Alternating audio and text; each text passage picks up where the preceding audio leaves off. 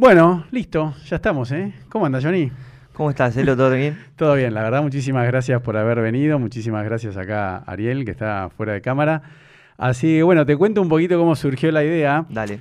Eh, bueno, yo empecé, como soy abogado de muchos youtubers, eh, empecé convocando a los youtubers que ya conozco y entre ellos me lo fueron ref- eh, refiriendo.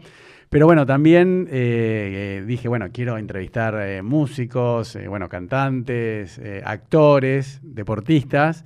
Así que bueno, voy de a poquito. Y a vos te conocí, ¿sabes cómo, no? Porque yo lo que siempre. Hay, hay una herramienta que se llama Social Blade, ¿no? Ok. No sé si la conoces, que te dice, que también hay una aplicación que te dice cuántos suscriptores subís por día, cuántas visitas tenés por día de, de- de cualquier canal de YouTube. Ah, mira. Entonces yo siempre reviso y revisando el ranking de YouTube Argentina, veo El Villano. Un millón de seguidores. Digo. ¿Y este quién es? Porque yo- no, ¿por qué? Porque yo conozco youtubers, Claro. pero, pero cantantes así de tu género, no, no, la verdad no conozco tanto. Bueno, a ver, ¿ves? Me parece que es la comida, ¿verdad? Esto es en vivo. No, es en vivo grabado. Grabado A ver, en vivo. Hola. Sí. Sí, ¿qué pasa? Ahí está, ¿ves? Justo. Delivery. Bueno, ahora, eh, bueno, para, para que cierre con esto. Entonces, Sí. bueno, ahí eh, justo la comida. Entonces, me fijo y, y bueno, veo el villano y te veo a vos. Y digo, qué bueno, es un cantante, pues yo pensé que eras un youtuber. Y la verdad que te vi, me, me encantó tu música, te, te escuché en Spotify, vi que tenés un montón. Y bueno, cuando en Spotify, que hoy estaba repasando un poquito eh, tu biografía, me encantó tu historia. Dije, no, esto va a inspirar. Pues lo que se busca un poco con este podcast es que vos inspires a un montón de gente porque tenés una historia de vida espectacular, bien... Muchas gracias. Yo soy un cheto de Nordelta, pero bueno, vende mucho más tu... o no, inspira mucho más lo, lo- lo que vos hiciste, cómo comenzaste, que, que perseguiste tus sueños. Tal Así- cual, venimos bien de abajo. Así que, a ver, bueno, a ver, me parece que... Sí. Bueno, seguimos la entrevista. Llegó la, la pizza y las empanadas para Ariel. Así que... Bueno, entonces, ¿dó- ¿dónde estamos? Porque igual en cualquier momento viene el sushi, pero no Ah, importa. Y vamos a arrancar a contar la historia. Primero que nada, saludar a toda la gente del Ah, otro lado, ¿no? Que está dale. viendo. Un saludo grande para toda la gente que, que, bueno, que, que se, que se ponga a ver este video y que, o, o que esté escuchando el podcast. Muy bien, muy canchero. ¿eh? Así que bueno, te decía, entonces me, me, me, parec- eh, me pareció súper inspirador tu... Ah, eso estaba, eh, tu historia. eh, vi ahí tu, tu biografía en, en Spotify que está muy buena y dije, no, e- este, este, este flaco tiene un montón para, para darle a la gente, viste, como hablábamos fuera de cámara. Eh, está bueno el podcast porque uno, sobre todo los que lo escuchan, viste, mientras hace ejercicios, mientras está en un colectivo, mientras está trabajando, Totalmente. te nutrís de conocimientos y me parece que vos tenés muchos conocimientos para dar y tu experiencia de vida es espectacular. Así que bueno, yo lo que siempre hago es arranco muy fácil por tu infancia. O sea, vos Sí. naciste en Córdoba. No, nací acá en Buenos Ah, ¿sí? Aires. ¿sí? nací acá en Buenos Aires, en, Ah, eh, en Capital, en el, en el Álvarez. Eh, me crié en La Ferrere Ah, hasta los ¿sí? 5 años. Me crié en La Ferrere hasta los 5 años, que es a donde estoy viviendo ahora nuevamente. Y, y bueno, nada, a los 5 años me fui a pero Córdoba. perdón. Ah, ah, por eso, Claro, claro. a los 5 eh, años me fui a Córdoba. Está mal la biografía, digo, no puede ser. Claro. ¿Qué dice que nací en Córdoba? No, no, como que sos de Córdoba. Pensé Ah, eras que me crié en Córdoba. Sí, ah, Claro, vos. sí, sí. Ahí fue donde fue la infancia, porque mal, mal o bien con mis abuelos, son eh, de una familia humilde, eh, pero... Pero y una- contame, ¿por qué, bien. ¿por qué se van a Córdoba? Nos vamos a Córdoba porque yo soy hijo de mamá soltera. Ah, Y- viste, yo siempre pregunto eso y ahí ya define la vida de, la- de- de- de los chicos, ¿no? Totalmente. O sea, vos sos hijo. Yo soy hijo de mamá soltera, Mirá me crié hasta los 5 con mis abuelos, mi mamá iba a trabajar. Ah, Ahí sí. estamos los otro. Ahí está el bien. bueno, mejor. Decirle que lo guarden en la heladera después de la Sí, hola. Sí. Sí, sí, que pase. Bueno, acá volvimos. Esto lo aclaro, porque si no, después cuando pongo, buscamos primero las empanadas y la pizza y ahora el sushi. Así que bueno, estamos de vuelta. Entonces me contabas que, que sos hijo de, de madre soltera. Hijo de mamá soltera, me crié hasta los 5 con mis abuelos. Después mi mamá conoció a mi padrastro, cordobés. Ah. Entonces nos fuimos a vivir para Córdoba y, y nada, bueno, allá sí arrancó la vida como... Para, ¿te puedo hacer una pregunta Sí. íntima? ¿Conociste a tu papá alguna vez? Y mira, mi- ¿Sabés a- quién es? Conocí al que me dijeron que era mi papá ¿Y? y en una plaza, me acuerdo cuando tenía como 6, por ahí 7. No. Y después, un poquito más de grande, lo fui a conocer con mi padrastro. O sea, no fui a conocer, fui a otra reunión con mi padrastro como para que... ¿Y? Porque me decían que querían que él me dé el apellido. No sé si era algo mío o algo de ellos. Eso nunca lo voy a saber porque yo me acuerdo patente que yo no quería nada. Y, Y me- si no te dio bola nunca, ¿qué me- apellido? y ¿Qué como me- que me decían, no, decirle que te dé el apellido. ¿Qué decirle que te dé- apellido? me- me encontré con él y me dijo, muy clarito, me dijo, Johnny, yo no soy tu papá.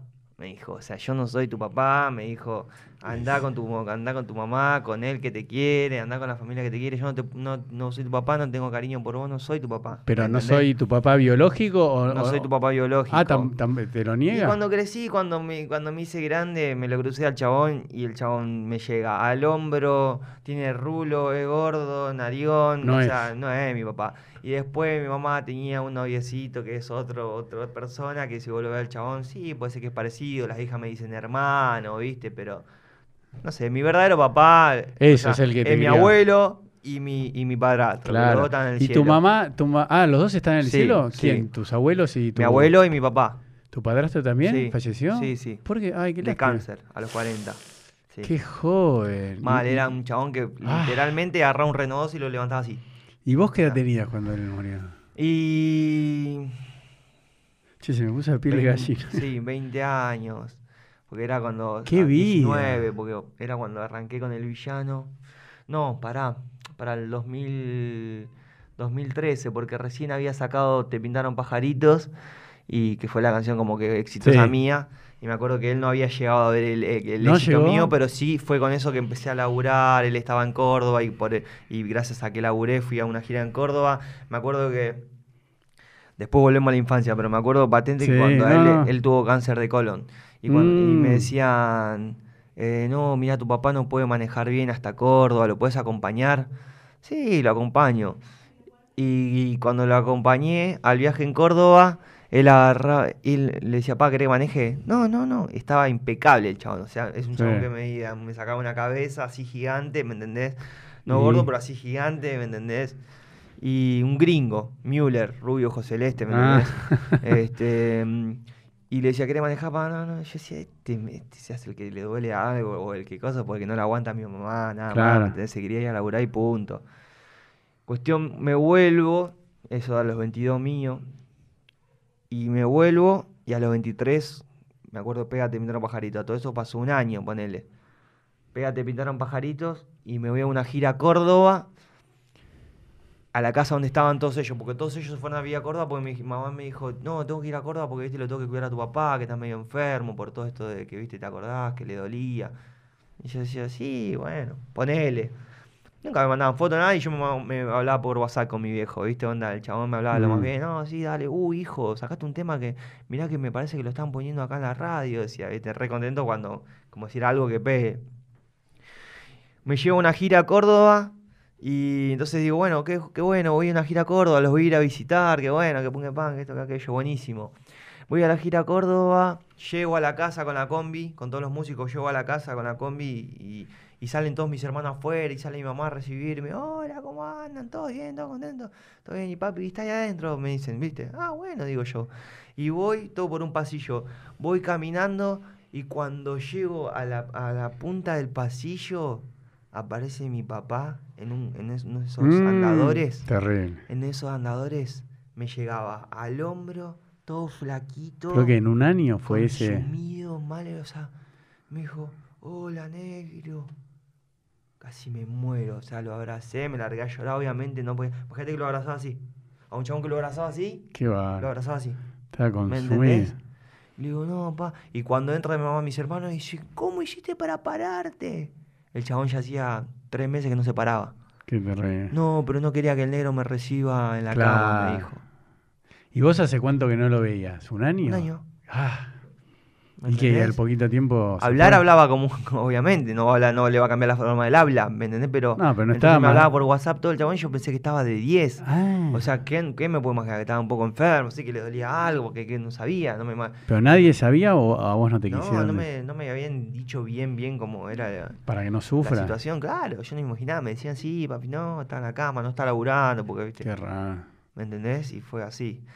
Nada, este, me acuerdo que estuve ahí ese día, después me tenía que ir de gira. Y me acuerdo que lo saludé despidiéndome. Cuando el chavo me decía, me voy a recuperar porque me saludé despidiéndome. No, después estaba en una gira en el sur. Al poquito tiempo estaba en una gira en el sur. Y nada, me despierta él a las 6 de la mañana y me dice, Johnny, me hace así como diciendo, y yo decía, ¿qué? Me hace así, no, no, no sé qué. No, y se murió tu viejo. me. No. Estaba en el sur yo, me quedaban tres shows a la noche. O sea que de esa había vez sido una no, gira mala. no lo volviste a ver más. O sea, lo viste ese día que se ese paró. día. Sí, igual yo me lo abracé y me despedí. Ah, Porque ya más gente como lo vi que me lo abracé y me despedí. Qué y terrible. lloraba y lo fui mirando hasta el último segundo. Lo miré, lo miré, lo miré, lo miré porque sabía que no, sabía que no lo voy a volver a ver más. Olvidate. qué terrible. Este, uno por ahí dice, sí, bueno, él también dijo, es más, yo me acuerdo que después sí me fui a una gira y él me mandó un mensaje, yo no tenía ni Facebook, imagínate, yo no tenía ni Facebook, ni ropa, ni campera, ni plata, ni zapatilla, le pedía las zapatillas a mis músicos, una campera, estábamos en el sur y le pedí, me compraron una campera en el sur de, de 300 pesos, me la compraron porque no tenía ni campera, o sea, no tenía nada yo, estaba en la lona mal. Y me acuerdo que me, le pedí el celular a un amigo, un celular de tapita que de pedos abría el Facebook porque me habían avisado de que, de que mi papá estaba un poco mejor. Abro un celu de tapita, abro el, el Facebook ahí y me, y me llega un mensaje de mi papá que decía, mira hijo cómo estoy. Yo estaba como más gordito, había, se ve que había comido, viste, la mejoría antes de la muerte que le dicen. Había comido y estaba parado jugando a las harinas con, con mi hermano, que habían hecho unas pizzas, no sé qué. Qué bueno. ¿Viste? ¿Sabes cómo me largué a llorar? Dije, uh, o sea, se va a recuperar. Nada, y al tiempo me avisaron que, que esa gira al sur. Tuve que, había sido una gira mala, de tuvo como una semana, no sé cuántos días había sido. Había sido una gira mala que decía, el, el- el- o sea, el empresario me dijo, hay que hacer los shows de la noche sí o sí, o no tenés ni forma ni cómo devolverte, ¿me entendés? Porque no había forma, Ah, no había ¿tan plata, mal? no habíamos ganado plata, no habíamos nada, era mal. No. Tenés que hacer los dos shows de esta noche, sí o sí. O tres shows, no me acuerdo cuántos eran. Este, tuve que hacer los shows, terminé los shows, manejar, no sé, como tres horas hasta el aeropuerto. Me tomé un avión, llegué a Córdoba, mi papá lo cremaron y justo lo habían metido en el, en el crematorio. Mm. Frené todo eso, entré al crematorio, fre- que frenen todo eso, déjenmelo saludarlo y bueno, lo sacaron de, de ahí, lo, No. lo saludé y ahí, lo, y ahí me despedí. Qué historia. No, eso fue la, la parte de mi papá. O sea, Qué- y para, y cuando te referís a hermanos. eh, mis hermanos son todos de parte de mi papá, de mi eh, eh, padrastro. él ya tenía hijos. No, no, todos con mi mamá. Ah, por eso. Ah, bueno. son todos son- hermanos menores. No, entonces son medios hermanos. Medios hermanos, sí, obvio, Claro, obvio, no. obvio. No, no, porque hermanastros serían hijos de. No, pero yo no digo hermanastros. Ah, no, por eso. No, hermanos, mis Por hermanos. eso son tu- Sí, sí, sí, sí, sí. ¿Y cuántos hermanos más tenés? Cuatro. Ah, un montón. Tres hermanos y una hermanita. Y todos nacieron, eh, sí, obviamente después que vos, ¿no? Obvio, obvio, Sí, obvio. Sí sí sí, sí, Son todos menores, sí. No, no, porque por eso tal vez, eh, ¿cómo se llama? Te- A los seis años mío nació mi primer hermano, Ahí está, no, pero tu, tu papá, ¿cómo se llamaba? Guillermo. Tal vez Guille tenía un hijo de otro matrimonio. No, no, no, nada. O sea, todos. nada. Ah, entonces Se conocieron con mi mamá en un, en un boliche en Buenos Aires y al, al tiempo festejaron su cumpleaños. No, se viene mi cumpleaños. ¿Y cuándo es tu cumpleaños? Y el, el 29 de mayo. ¿Y el tuyo el 29 de mayo? Ah, Los dos, la misma edad, el mismo signo, el mismo Qué todo igual. Este, y bueno, nos fuimos a vivir a Córdoba y ahí arrancó la vida como... Che, pero no tenés acento cordobés. Si quiero, sí. Ah, ¿sí? Sí, si quiero hablo ¿Te salen los dos perfectos? Sí, no, sí, no, ¿no te joden por porteño en, en Córdoba? No, no te Me- discriminan. en Córdoba me dicen porteño y acá me decían cordobés. ¿Viste? Hasta Eso que te- me hice el villano me hicieron cordobés. O sea, el villano hizo que me saquen ese apodo. Si no era el cordobés yo. Ah, ¿Me ¿sí? entendés? Claro. Eh, tengo un video también que estoy en el laburo. Yo me fui a laburar. Mi papá era metalúrgico. Sí, eh, y tengo un video en, en- en mi Instagram que lo pueden ver. Mi Instagram es el villano ar. sí. Lo pueden ver ahí que estoy. Eh, yo trabajé dos años metalúrgico, de, hice diez- eh, 18 y 19. Y laburé dos años, me junté la plata, me junté la plata, me junté la plata. O sea, arranqué cobrando 3 pesos la hora y yo veía que el soldador cobraba 25. Entonces, al mediodía, en vez de comer, me iba con los soldadores y le decía, enséñenme a soldar, enséñenme a soldar, me enseñaban a soldar. Hasta que un día le digo, pa, ya sé soldar. Da, anda a barrer, me decía. No, ya sé soldar, te muestro. Y aprendiste. Empecé punteando, ya punteando te pagaban 6 pesos la hora. Qué va. Después soldando, Nunca me llegaron a pagar los 25 pesos, pero me pagaban 13 pesos la hora. Un y montón. trabajaba 14 horas por día, de lunes a lunes. Pero tengo una pregunta, viste que Daniel Agostini, eh, dice- eh, él también era metalúrgico, ¿no? O sea, Sí. cuando eh, decís metalúrgico, ¿qué significa? Para, para explicar Y a toda ejemplo, la gente que- nos la- está escuchando. trabajamos Daniel la- Agostini hacía algo parecido a lo que vos hiciste cuando él dicen que... No sé lo que hacía Daniel Agostini, pero Claro. por ejemplo, yo trabajaba. él en- dice que era metalúrgico. mi, mi papá era, era metalúrgico desde, desde hacer una reja hasta lo que estábamos haciendo nosotros, que era soldar los robots del, del auto Symbol, la Renault. Ah, eso te digo, pero Estábamos eso... en Córdoba trabajando en eh, la Renault. Eso te iba a decir. La empresa de mi papá era obviamente la empresa de, de- de- de otra persona que llamaba una empresa Enco, donde mi papá era Eso. el encargado de todo, Ah, ¿me entendés? claro. Y bueno, y soldar, por ejemplo, yo soldaba los soportes de los robots que después le ponían los robots a ese soporte Ah. y de ese robot creaba el auto Symbol.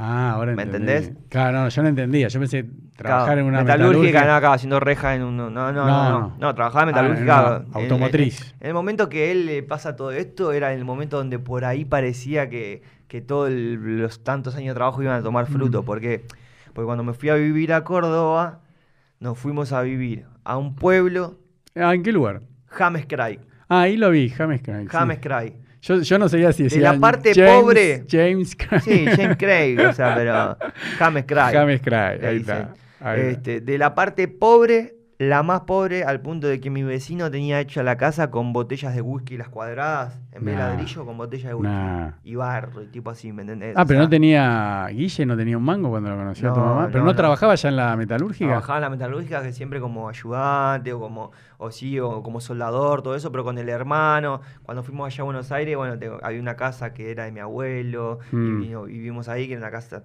sea vivíamos en la parte pobre en la más pobre ¿Pero dónde? En bueno, ah, en la. Craig, No, no, no, pero- no, con tus abuelos vivías en En la, la. Ferrere, una casa humilde, pero Sí, de barrio, linda, bien, linda. Y una vida, mis abuelos me daban todo lo que podían y Mm. mi mamá salía a Vos trabajar. tenía, tu mamá tenía. Hasta los cinco estaba todo bien. ¿Hermanos? ¿Tu mamá tenía hermanos? Mi hermano, mi tío, sí, sí, sí. Está bien. que trabajaba. Mi, mi abuelo y mi tío eran torneros de repulsaje. Hacían todo lo que, vos te- lo que vos ves en la televisión, las pavas, las cocteleras, todo de Mm. acero inoxidable. Sí. Cuando se hacían de acero inoxidable del bueno. Sí. Todo lo que tengan dos líneas son de, mi- de, de- de mis abuelos. O Ah, sea, de mi abuelo y de mi tío. Este, hasta con mis abuelos todo bien. Con mis, con mis, con mi- con mis abuelos toda la vida maravillosa. Hasta los cinco. Claro, eras como un hijo, ¿no? Era como un hijo. Aparte era el- ¿Tu mamá a qué edad quedó embarazada? Mi mamá quedó embarazada de mí a los 17, me tuvo a los 18. Por eso. ¿Me entendés? Era el bebé de la casa, Sí, obviamente. sí, Y, sí. y estaba todo bien. Cuando me voy a Córdoba, era. Estaba en, el- en un pueblo en Córdoba. Hijo de mamá soltera Chao. y que mi papá cordobés caía con una porteña Porte- eso te iba a decir, una porteña. una Todo porteña. mal. que traía un hijo. No, no. ¿Me entendés? Y encima él la dejaba ahí en una casa a la mujer y al hijo. Le hizo tres hijos más. No. ¿Me entendés? Y él se iba a laburar de obras. no. ¿Me entendés? Y cuando volvía después de dos meses, tomá negra, gasta la plata de los dos meses, 250 pesos. Porque era lo que le pagaban a mi papá. Era nada, ¿me Mm. entendés? O sea, él se mantenía la obra, nada. ¿Me entendés? O sea, literalmente, o sea, no teníamos nada. Nada, nada, nada. claro. Mate cocido, pan, mate cocido, pan, mate ¿En cocido, pan, mate cocido, pan. Y entonces, eh, yo le decía, eh, bueno, mamá, me voy a embolsar al, al- al supermercado para, jun- para juntar las propinas. Sí. Con las propinas comemos. Juntaba las propinas, cuando vi, cuando me acuerdo patente, tenía 10 años, me iba, embolsaba, embolsaba, embolsaba, Tan juntaba propina, juntaba propina, juntaba propina. Y con esa propina, mi mamá, me acuerdo un día, hizo unas empanadas, ¿me entendés? Dijo, ¿esto lo podemos comer o lo podríamos vender? Ah. Lo podríamos vender, ¿me entendés? Y, y- y, o sea, tomamos mate cocido como todos los días, esto lo vendemos y tenemos para hacer más empanadas y por ahí, bueno, ya después empezamos. ¿Y? Y así empezó todo. Eh, le- me dice mi mamá, anda, ofrecelas, vendelas. ¿Vos Y solo casa- con 10 casa- años? No te casa por casa. Pará, ¿ibas a la escuela? Sí o no. Iba a la escuela, sí, obvio. obvio. Mediodía. Iba a la escuela, obviamente. Y obviamente, como todos los compañeritos, también tenía vergüenza. Y como todo, como todo nene, también me gustaba la más linda del salón. Y como todo. Mm. Entonces me pasó de que mm, cuando salía las primeras veces a vender empanadas, tenía que golpear puerta por puerta, puerta por puerta. Claro, y hay ca- Yo salía con un cuadernito. Salía con un cuadernito y les ofrecía las empanadas para el fin de semana. Pues no teníamos para hacer empanadas todos los días. Ah, ¿Me entendés? tomabas Entonces, el pedido. El fin de semana hacemos la empanada. Entonces yo iba al supermercado toda la semana, embolsaba y me traía todas las propinas toda la semana, entonces el fin de semana podíamos hacer los pedidos de empanadas. Mm. ¿Me entendés? Entonces, yo salía con un cuadernito casa por casa, golpeaba No. casa por casa. no Hola, sí quería comprar empanadas para el fin de viernes o sábado, ¿me entendés? No te puedo Eh, creer. sí, no, sí, no, sí, no, sí, no. Hasta que, bueno, me compraban eh, algunos tres docenas de empanadas, poner cuatro. O me pasaba que, por ejemplo, golpear y que te- me atendía la malina del colegio. ¿me entendés? Eso te iba a decir. Cuando Claro. golpeaba la puerta, no, no Claro, parecía. y le decía, eh, me acuerdo que se llamaba Gui- Guillermina. Hola Guille, ¿todo bien? No, quería saber si tenés la, lo de hoy porque no anoté nada. Claro. ¿Me entendés? En la Eso te Ah, sí, pasá. claro. Una media casa pasaba yo ¿viste? y me quedaba así mirando. Ah, sí. Claro. Este, y me, bueno, me daba las tareas de la escuela, seguía golpeando casa por casa, bueno, y así, em- así em- empezamos. Este, ¿y qué pasaba? A veces te compraban, a veces no, ¿me entendés? Yo siempre cuento una anécdota Claro, pero por- patente que tengo. Por Sí. eso, perdón, pero vos tomás el pedido, pero no te pagaban por adelantado. No. Vos tenías que comprar la merca, la mercadería, la tapa, todo, y capaz que después te dejaban colgado con. Mira, yo iba a las 10 de la mañana al supermercado, Sí. embolsaba hasta las 12. Mm. A las 12 cerraba el supermercado y abría a las 5 de la tarde. ¿Y a la escuela cuándo ibas, perdón? ¿Eh? ¿A la escuela en qué horario ibas? Por eso iba a la tarde, Ah. o sea, embolsaba de 10 a 12. Después me iba, iba y comía en el comedor de la escuela, en el palco que le decían allá. Por eso, y eso es gratuita la Eso comida. era gratuito, sí, te lo daban gratuito. Comía ahí, en el palco, iba a la, a la escuela. Salía a las 5, embo- embolsaba, eh, o sea, embolsaba hasta la, hasta la mediodía, salía a las 5, embolsaba un poco más, y después lo que me quedaba a la noche, o, o de 6 a 7 o por ahí, o a veces día que a la tarde no embolsaba, salía a, hacer los pedidos. Igual los pedidos no los hacía todos los días, porque tenía que ir a pedir- tenía que embolsar para tener la moneda para hacer el pedido el fin de semana. Los pedía ya miércoles, ¿entendés? Miércoles, jueves, para viernes y sábado, ¿me entendés? Mier- ¿Con miércoles, 10 viernes. años? Sí. Este, y bueno, entonces anotaba todos los pedidos y los fines lo hacíamos. Y había veces que la gente no te compraba, a veces te compraba, a veces no. Eh, uno también por vergüenza, no, esta casa ya sabía que no iba, acá vive otro compañerito mío, no iba, acá no. O sea, obviamente, si hoy me retrocedes en el tiempo, te vendía- era un pueblito de, de 100 Claro. cuadras por 100 cuadras, Claro. chiquitito, ¿viste? Hoy me de cosas le vendía empanada hasta, hasta el pueblo al lado, ¿me entendés? Pero la vergüenza de uno también, ser chiquito, No, eh, andar 10 por la calle, ¿me entendés? Solo. Eh, entonces, eh, Pará, ¿y las empanadas de qué eran? Parece una pavada, pero. de pollo, de, de carne, de carne dulce, o sea, Ah. eran de pollo o de carne dulce. Esa es la que o las árabes también hacía mi mamá. Y, y bueno, nada, por ahí a veces no te, no te compraban, por eso yo siempre cuento una anécdota que tengo patente, A ver, conectada con el, con el hoy, conectada A con el ahora. A ver, dale. Es que eh, yo siempre decía, o sea, yo tenía una infancia muy, muy fea allá en Córdoba, ¿me entendés? O sea, no, no solamente por el hecho, porque siempre el problema fue la plata, siempre el problema fue la plata. Y la plata hacía que mi mamá esté de mal humor, la Mm. plata hacía que, que si te mandas una cagada te caen a palo por cualquier cosa, a mí, a mis hermanos, Mm. este, eh, nada, la plata era todo el problema. Entonces yo salía a vender y si no, y si no vendía. Eso. Y si no vendía, eh, mi mamá iba a estar enojada, y si estaba enojada porque tenías cosas por ahí 10 no cagan años. a palo, ¿me entendés? Entonces uno pensaba. Y si no vendía, y yo sabía que tenía una, una vida de, de miércoles de la que quería salir, ¿me entendés? Pero bueno, me acuerdo un día de lluvia, yo decía, bueno, día de lluvia, me quedo en casa, no voy a salir a vender empanada. No, hijo, vení que te pongo una bolsa de consorcio, No. porque no teníamos un piloto, nada de eso. Te pongo una bolsa de consorcio, saca los brazos por acá, lleva el cuadernito acá abajo, ¿me entendés? Con 10 años. Y salís a. eh, porque era eso o no comíamos, ¿me entendés? Y Porque tu, pa- porque, pará, porque tu papá Guille estaba trabajando y en dos meses no cuando venía. traía 250 pesos. No. Poner a plata ahora 2.500 pesos, ¿me No, entendés? O sea que no, no- hacías nada, ¿me entendés? No tiraba dos meses con eso, ¿me entendés? Entonces me acuerdo un día, me ponen una bolsa de consorcio, día de lluvia, y salgo, salgo a vender igual.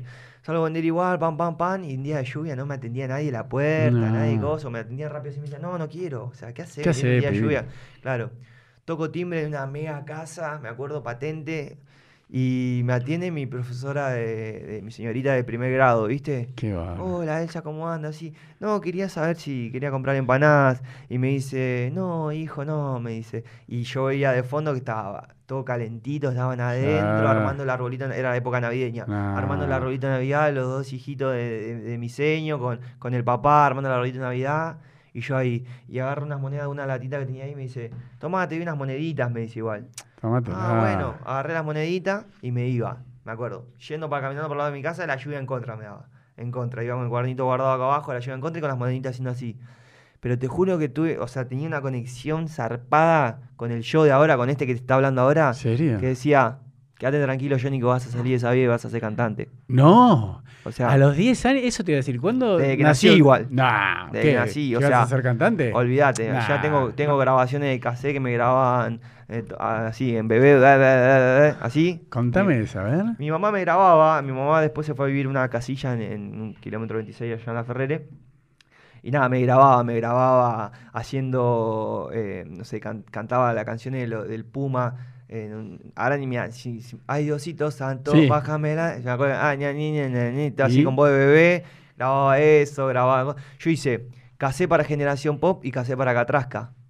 ¿Qué Para es los dos, que fueron dos, dos eh, programas de así que, que juntaban chicos, o sea, no sé, 500 chicos, y de ahí salía, de ahí salió Generación Pop, que fue una bandita pop, como decir bandana, como decir cosas, Sí. pero de chicos, y Catrasca. Yo estaba en Córdoba, mandé los cassettes y, ¿Y- quedé para los dos. y qué era- pasó? Era, un correo que te salía 50 centavos Sí, mandarlo. ¿Y? Quedé para los dos, pero había que viajar a Buenos Aires, estar ahí, ver si quedabas, ver si esto, ver si aquello, no había plata para Ah, había eso. que ir al casting, decía, Había que bueno, ir al vení, casting. Venite al venite. casting porque quedaste. Ah. ¿quedaste, quedaste No, no, o quedaste. vamos para, a ver? para Generación Pop.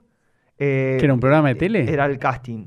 Y para Catrasca me querían para Catrasca directamente. O sea, la llamaron a mi mamá directamente, pero no tenía. O sea, Y pero no te podían adelantar la plata estos, estos no, tipos. en realidad, o sea, vení, si querés vení. O sea, cualquier Nah. pibe que le dijeran que venga, o sea, no, no- mi mamá se iba a poner, no, pero mirá, no tenemos plata, ¿por qué? No, al toque me dijeron, no, no hay plata para que Bueno, vayas. eh, o sea, aparte te ibas no y te iba, me iba yo, y si me iba yo, ¿quién salía a vender empanado? ¿Quién salía a la cosa? ¿Quién salía a hacer la Pero cosa? qué raro, Mi porque mamá vos- tenía que cuidar a mis tres hermanitos, ¿me entendés? Sí, pero eso me llama la atención, porque viste que con los jugadores de fútbol, cuando detectan a... No, pero eso. No, cuando generas- detec- no, pero cuando detectan a un pibe bueno en el fútbol, viste que ya dicen, bueno, ¿de dónde está? Le pagan el pasaje, a ver los padres, le empiezan a pasar plata. ¿entendés? No, pero sistema. Generación Pop y Catrasca fue eso. Es, es el programa, Nah. termina el programa y ya se terminó. Es como No, todo, es como ahora, raro. las voz, la- sale la voz. Vos te ves todo el programa, la voz, la voz, la voz. El cantante sale con todo el Gozo, rompe todo, canta, gana el programa. ¿Y dónde está ahora? No pasa nada, ¿no? Es el programa, ¿me entendés? O sea, Sí, y eso si no lo venís vamos a vos, hablar. y si no venís vos, Es otro, es otro, es otro. es otro. Hay una fila es de raro. 500 pibes, ¿me entendés? Eso es raro. Distinto el jugador de fútbol que el chabón que lo agarra, lo lleva y lo trae, Chao. sabe que se va a hacer multimillonario. Eso. ¿Me entendés a lo que voy?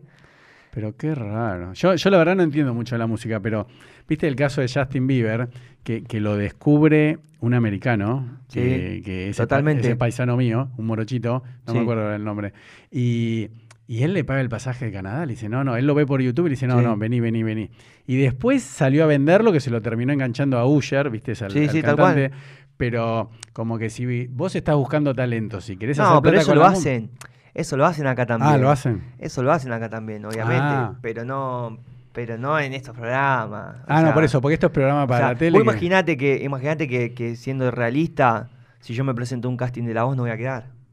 Porque yo no soy, no canto como, No. no canto como los dioses, como, como cantan Mm. esa gente, ¿me entendés? Sí, sí, o sí.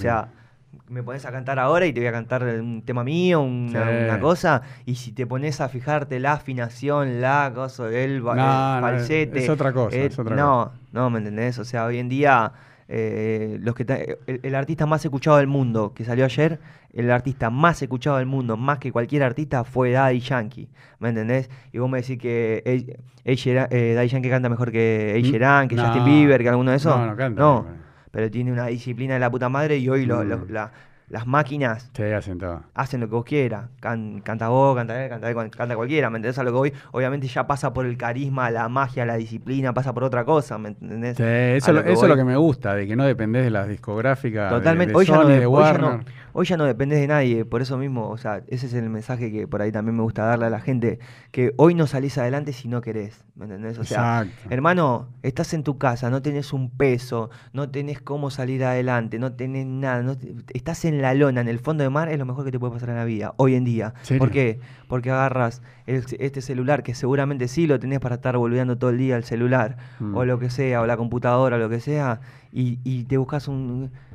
Estoy en el fondo del mar, ¿cómo puedo salir? Hasta eso te sale, ¿me entendés? Te sale un video, que- emprendés lo que sea, agarrá a comprar un chicle de 10 centavos y lo vendés a 15, y así, así, así, así, así, así, así, así. No, pero yo no sé para qué sirvo en la vida. Y bueno, eso te voy a decir. Vos, vos no tuviste ese problema eh, existencial. Sí, pero imagínate. Porque tenías que mirá, salir a laburar. Mirá, yo te digo una cosa. Yo te digo una cosa. Estuve tres años de vago hasta poder pegarla en la música. ¿Me entendés? O sea, ¿Pero no de vago, no de vago en el sentido de no trabajar de empleado en otra cosa. O sea, concentrado totalmente en la música. Pero pam, de, pam, de- pam. de qué edad a qué edad? Para darme... eh, Te explico así. Volvemos a la historia de cuando yo estaba trabajando en la metalúrgica. hmm. 14 horas por día, ¿Qué edad, qué edad tenías? Pará, pará. 17 a 19. Listo. 14 horas por día a 13 pesos la hora durante dos años. Es un montón de plata. Para el momento y para un pibe. ¿Qué hice yo? Yo trabajaba con mi papá. 14 horas por día estábamos dentro de la fábrica. Salíamos de la fábrica, comía con mi papá. Onda, por ende pagaba mi papá, no Mm. no iba a pagar yo. La plata la guardaba, la guardaba, la guardaba, la guardaba, la guardaba. El video que yo estoy borracho, comiendo un asado con todos ellos, que estoy con la mochila, es un video que quedó, que, que va a quedar en la historia, porque, porque yo le digo al, al que me está filmando, se llamaba Lala, se llama Lala, Hmm. y le digo, ahí para Lala, un saludo grande de parte del cordobés, cantante de cumbia allá en Buenos Aires. Imagínate si ya me visualizaba. Ya me visualizaba Qué y sabía que en la mochila tenía una plata ahorrada, que con esa plata me iba a venir a Buenos Aires. Yo ese día, ese día del asado, fue un día que teníamos un asado un miércoles, este, y había un montón de laburo por delante, todo. Pero ese miércoles fue el miércoles del día de pago, vienen a la fábrica, pagan, y cuando pagan, mi papá dentro de un obrero te llamaba, Lala, vení, tal, vení, Johnny, vení, Eh, toma, esto es lo tuyo. Me acuerdo en- encima que lo conté, pam, pam, pam. No, pa, yo, tengo que cobrar 13 pesos la hora porque yo soy sueldo. Vos me dijiste me ibas a pagar 13 pesos. No, no, no, no. De va, pum, ahí está. Listo. Ahora me pagó, listo, perfecto. Pa, me voy a casa. Me voy a Buenos Aires y me voy a hacer cantante. Anda a agarrar la pinza de soldar. Dejate Dejate joder. pelo todavía. Dale, boludo, que hay un montón de laburo. Dejate joder, dale. Ahí tenías 19.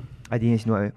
Agarro y le digo, no, pa, me voy. ¿Pero él Me sabía voy. que habías guardado toda la plata esa que la tenías? Sí, o? él, pero sabe, o sea, te ahorra, ¿me entendés? O sea, Ah, ya de chiquito también ahorraba para hacer la empanada, Mm, ahorraba para sí. esto, ahorraba para comprar una zapatilla, ahorraba para todo. Toda la vida fui a ahorrar. Por eso, tu papá, eh, Guille, era jefe tuyo dentro de ahí de la Sí. automotriz, ahí donde Sí, soldaban. totalmente. Él ya, era- él ya estaba en una, él ya era el encargado de todo, ¿me Mm. entendés?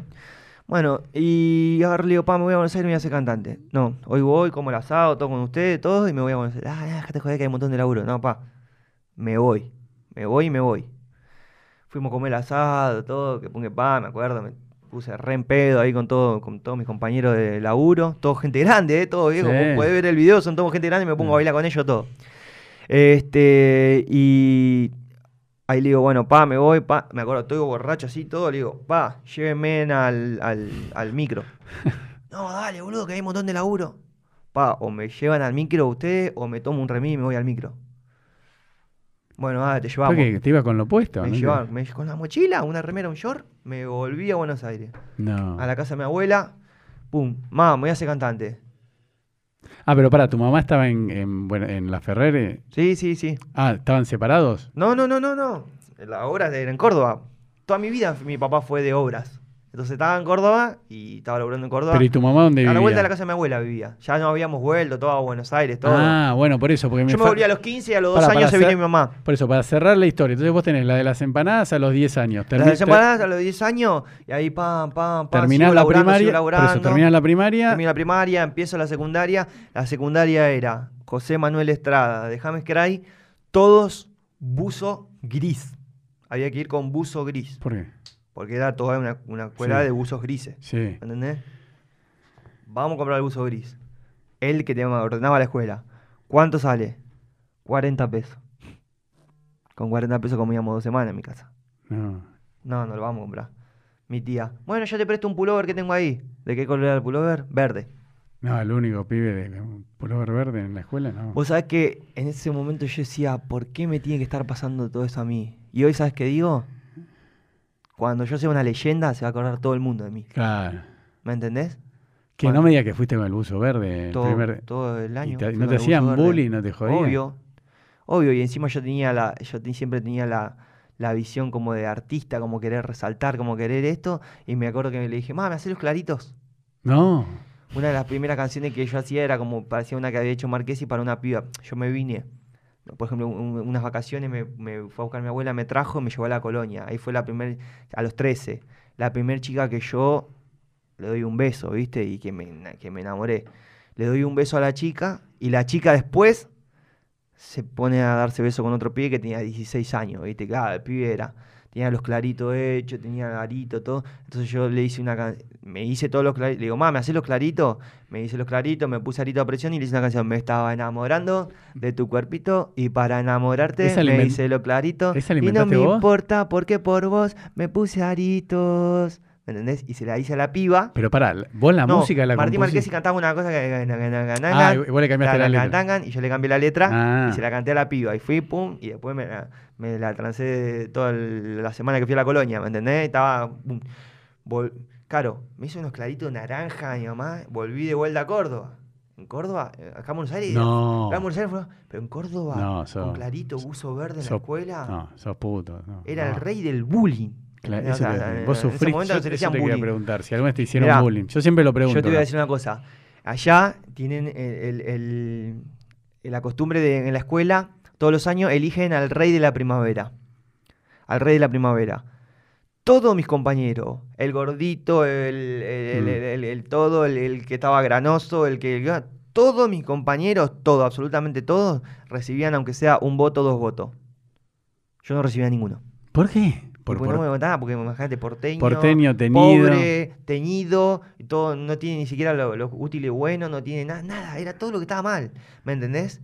Hoy en día sé que la misión de Dios, no sé cuál será, pero, pero, o sea, voy a, o sea, te- hoy todo el mundo se acuerda de eso, ¿me entendés a lo que voy? Qué va. Hoy todo el mundo se acuerda de eso.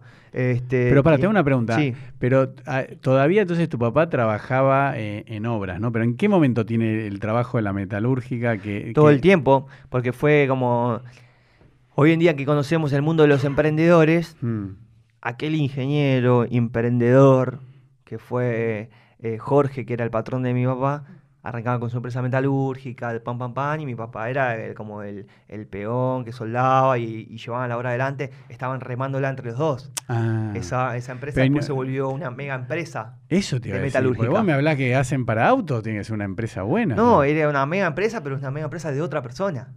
¿Me entendés? O Pero sea, en ningún momento me- mejoró eh, la calidad de vida No, a nivel en ningún económico. momento mejoró la calidad de vida porque en ningún momento mejoró la, la, la educación financiera de la mente de mi papá.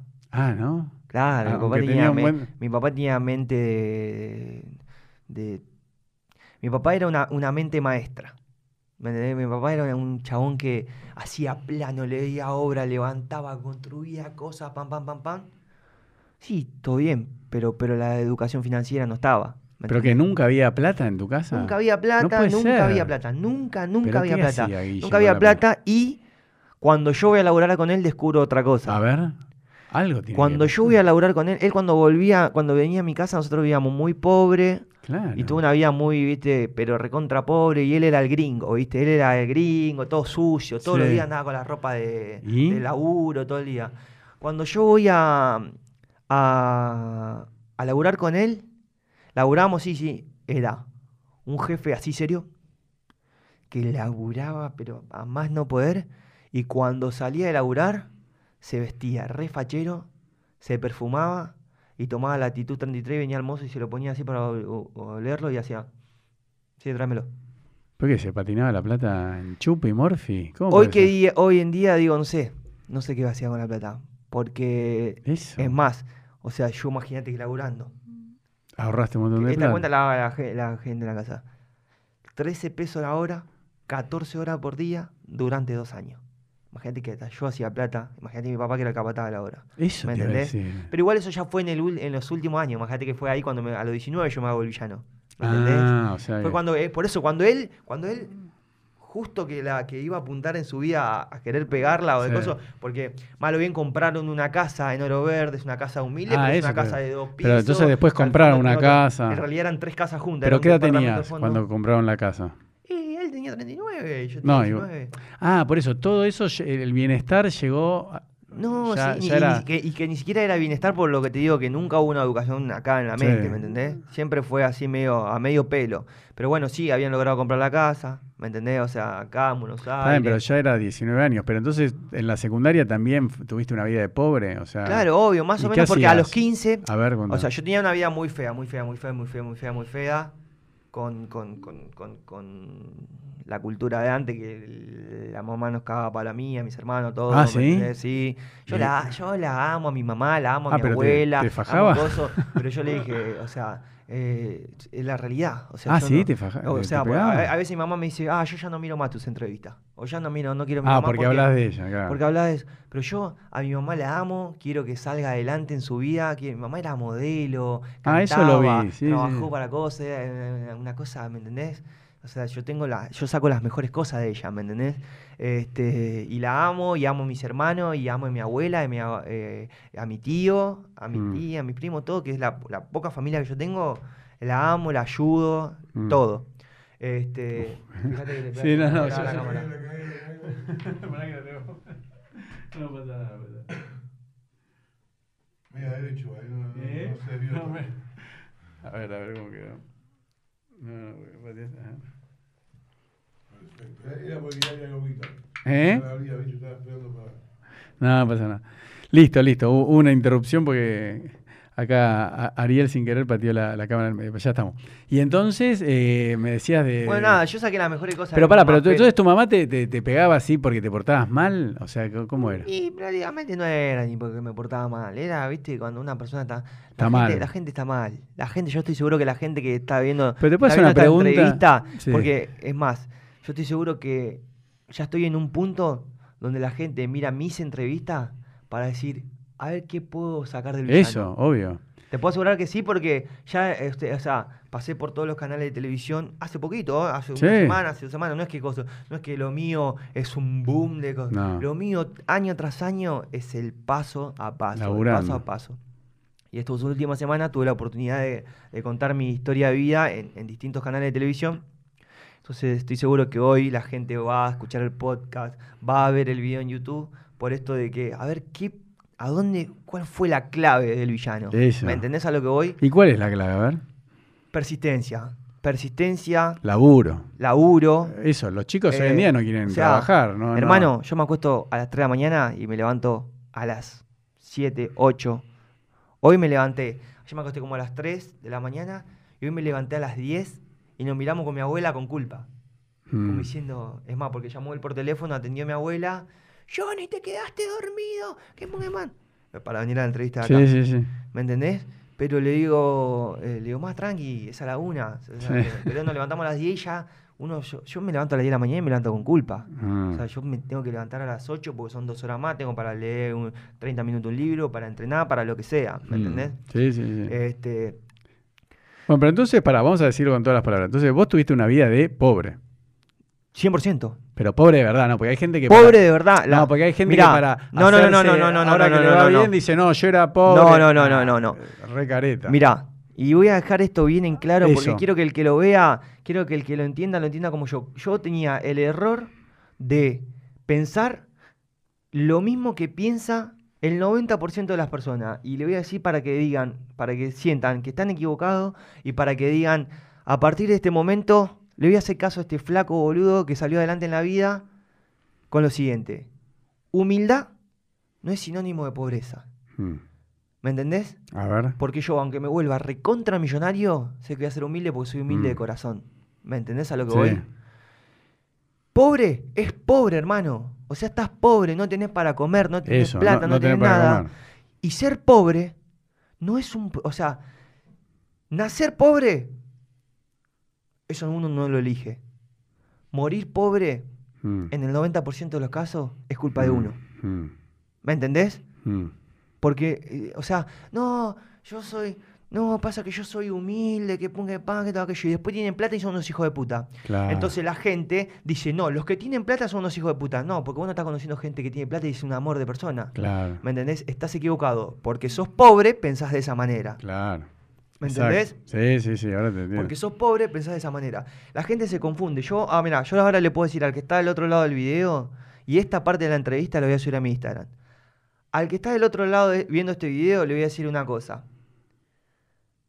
Teniendo cero pesos en el bolsillo, date cuenta que ya sos rico. Distinto a ser millonario. Millonario cuando sos, cuando tenés muchísima plata. Vos ya sos rico. ¿Por qué? Porque tenés, primero porque estás vivo. Segundo porque tenés dos brazos, dos piernas, puedes respirar. Y si tenés uno, tenés el otro. Y si tenés, te faltan las dos piernas, tenés los dos brazos. Hay gente que, ¿me entendés? Tenemos a este motivador que no tiene ni brazo, ni pierna, y es pintor, nadador, es todo. ¿Me entendés? Entonces, la fortuna está en las cosas que no se pueden recuperar. Mm. El aire, si lo perdés, no lo puedes recuperar. A, a tu familiar, si se muere, no lo puedes recuperar ni con toda la plata del mundo. Eh, ¿Me entendés? Ahí está la fortuna. Entonces, el resto, hacer plata, es una ecuación, es una. Mm. ¿Me entendés? O sea, agarras esto, lo vendes un poquito más caro, esto lo vendes un poquito más caro. pues, Mil, mil millones, mil millones de formas en internet de hacer Mm. plata. ¿Me entendés? Otra cosa, si vos descubrís para qué servís en la vida, inventate ese trabajo o andá a trabajar de eso o haz eso. Bueno, pero. Johnny, ese, ese es el gran problema de la juventud hoy en día, que por, para mí por eso, por eso se droga, por eso toma alcohol, hacen las previas, están todo el día borracho, porque no tienen vocación, no, sabe, no hay nada que los apasiona, no hay nada que los motive. ¿Entendés? Y mira, y te puedo Ese asegurar, es el problema de la y te puedo asegurar que todo el que se droga, todo el que está, todo el que, que escabia y que se da, todos esos durante el día o en el momento que están careta, hay algo que le gusta hacer.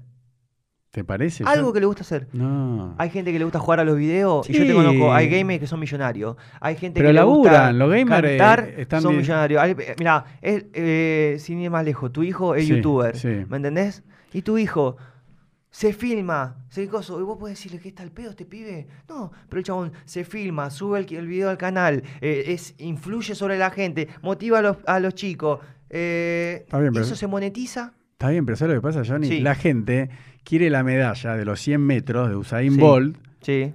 esos 10 segundos. Sí, pero- claro, este dice, no- este no- ganó 80 millones de dólares en 10 segundos. No, no lo ganó. No, está hace, los 5 años en Jamaica. Mirá, está Ari de testigo. En este momento me tiene el micrófono así y decirle, Ari, decime lo que te venía hablando hoy en la camioneta. Mm. Le dije, Ari, me encanta, me encanta en el artista que me convertí, me encantan las cosas que logré, me encanta. Soy argentino 100% y amo Argentina. Pero a partir de hoy, Ari, empieza el camino a ser un artista mundial. Claro. ¿Y cuántos? Venía, mirá, no voy a decir nada yo. Sí. Venía Ari y decía en el micrófono, ¿cuántos años te dije yo que va, que va a tardar eso? Decilo. Diez. No sé si se escuchó, pero Diez. 10 años. Yo le dije, de acá a 10 años quiero ser un artista mundial. Porque es el trabajo que es. No es que, no es que voy a decir, ah, bueno, listo, ahora... Si se bien, da pero la antes, gente no si se da antes, por eso, por eso No, estamos haciendo gente- este video y no, este pero- podcast para contárselo. No, pero por eso, tanto vos, como te decía antes, como Usain Bolt, que corre 10 segundos, pero él empezó a los 6 años a correr en Jamaica, ¿no? Y, y- y entonces vos tenés que contar todos los años. Entonces la gente te ve a vos y te ve en Instagram y dice, no, pero este pelotudea igual que yo, ahora se sacó una foto en una estación de servicio. Entonces te envidia porque cree que es ser fácil y no ve tu trabajo de 14, 15, 20 horas o lo que trabajaste en la metalúrgica o lo que vendiste empanadas. Porque yo, por ejemplo, siempre le pregunto a los chicos, que eso no, no te lo pregunté, si vos de chico hiciste algún deporte, ¿no?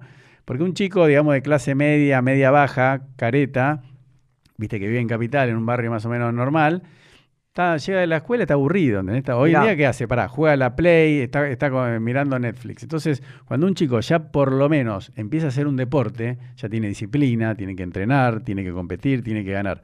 Vos creo que todo eso lo adquiriste, la disciplina del trabajo y el esfuerzo eh, en la infancia, vendiendo, empezando vendiendo empanadas. Ir tocar la puerta, que estás de la compañía que te gusta, que te pongan una bolsa de consorcio, que te pongan un buzo verde cuando el buzo era gris. Mirá, ¿Entendés lo que te digo? Te debe haber pasado a vos, como a Ari y como a todos los que están viendo del otro lado.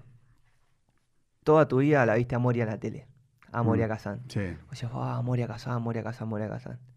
Ah, vos estuviste en el programa de memoria, El otro día estuve en el programa de Moria. ¿Y qué sentiste? Y cuando estaba, cuando me estaba cambiando en casa frente al espejo, estaba mi abuela, ella lo toma muy normal, ¿viste? Eh, y le digo, mami, ¿te diste cuenta que yo nunca me, me quejé de mi infancia ni nada? Mm. Y sin embargo me enfoqué en la música, en salir adelante. Y todo ese sufrimiento y todas esas cosas es lo que hoy me lleva a estar con Moria Kazan.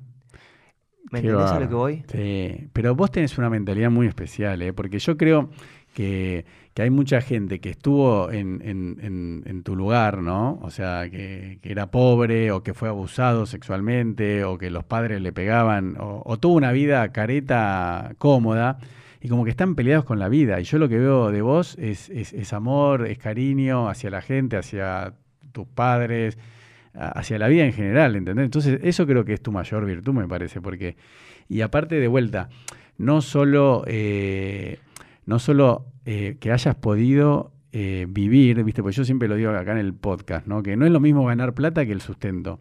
Vos, por ejemplo, decís, mira, eh, Elo, a mí me gusta la música y mira, yo canto, no sé, cuando empecé a los 19 años ganaba menos que vendiendo empanada o menos que la metalúrgica de vuelta, pero ¿sabes qué?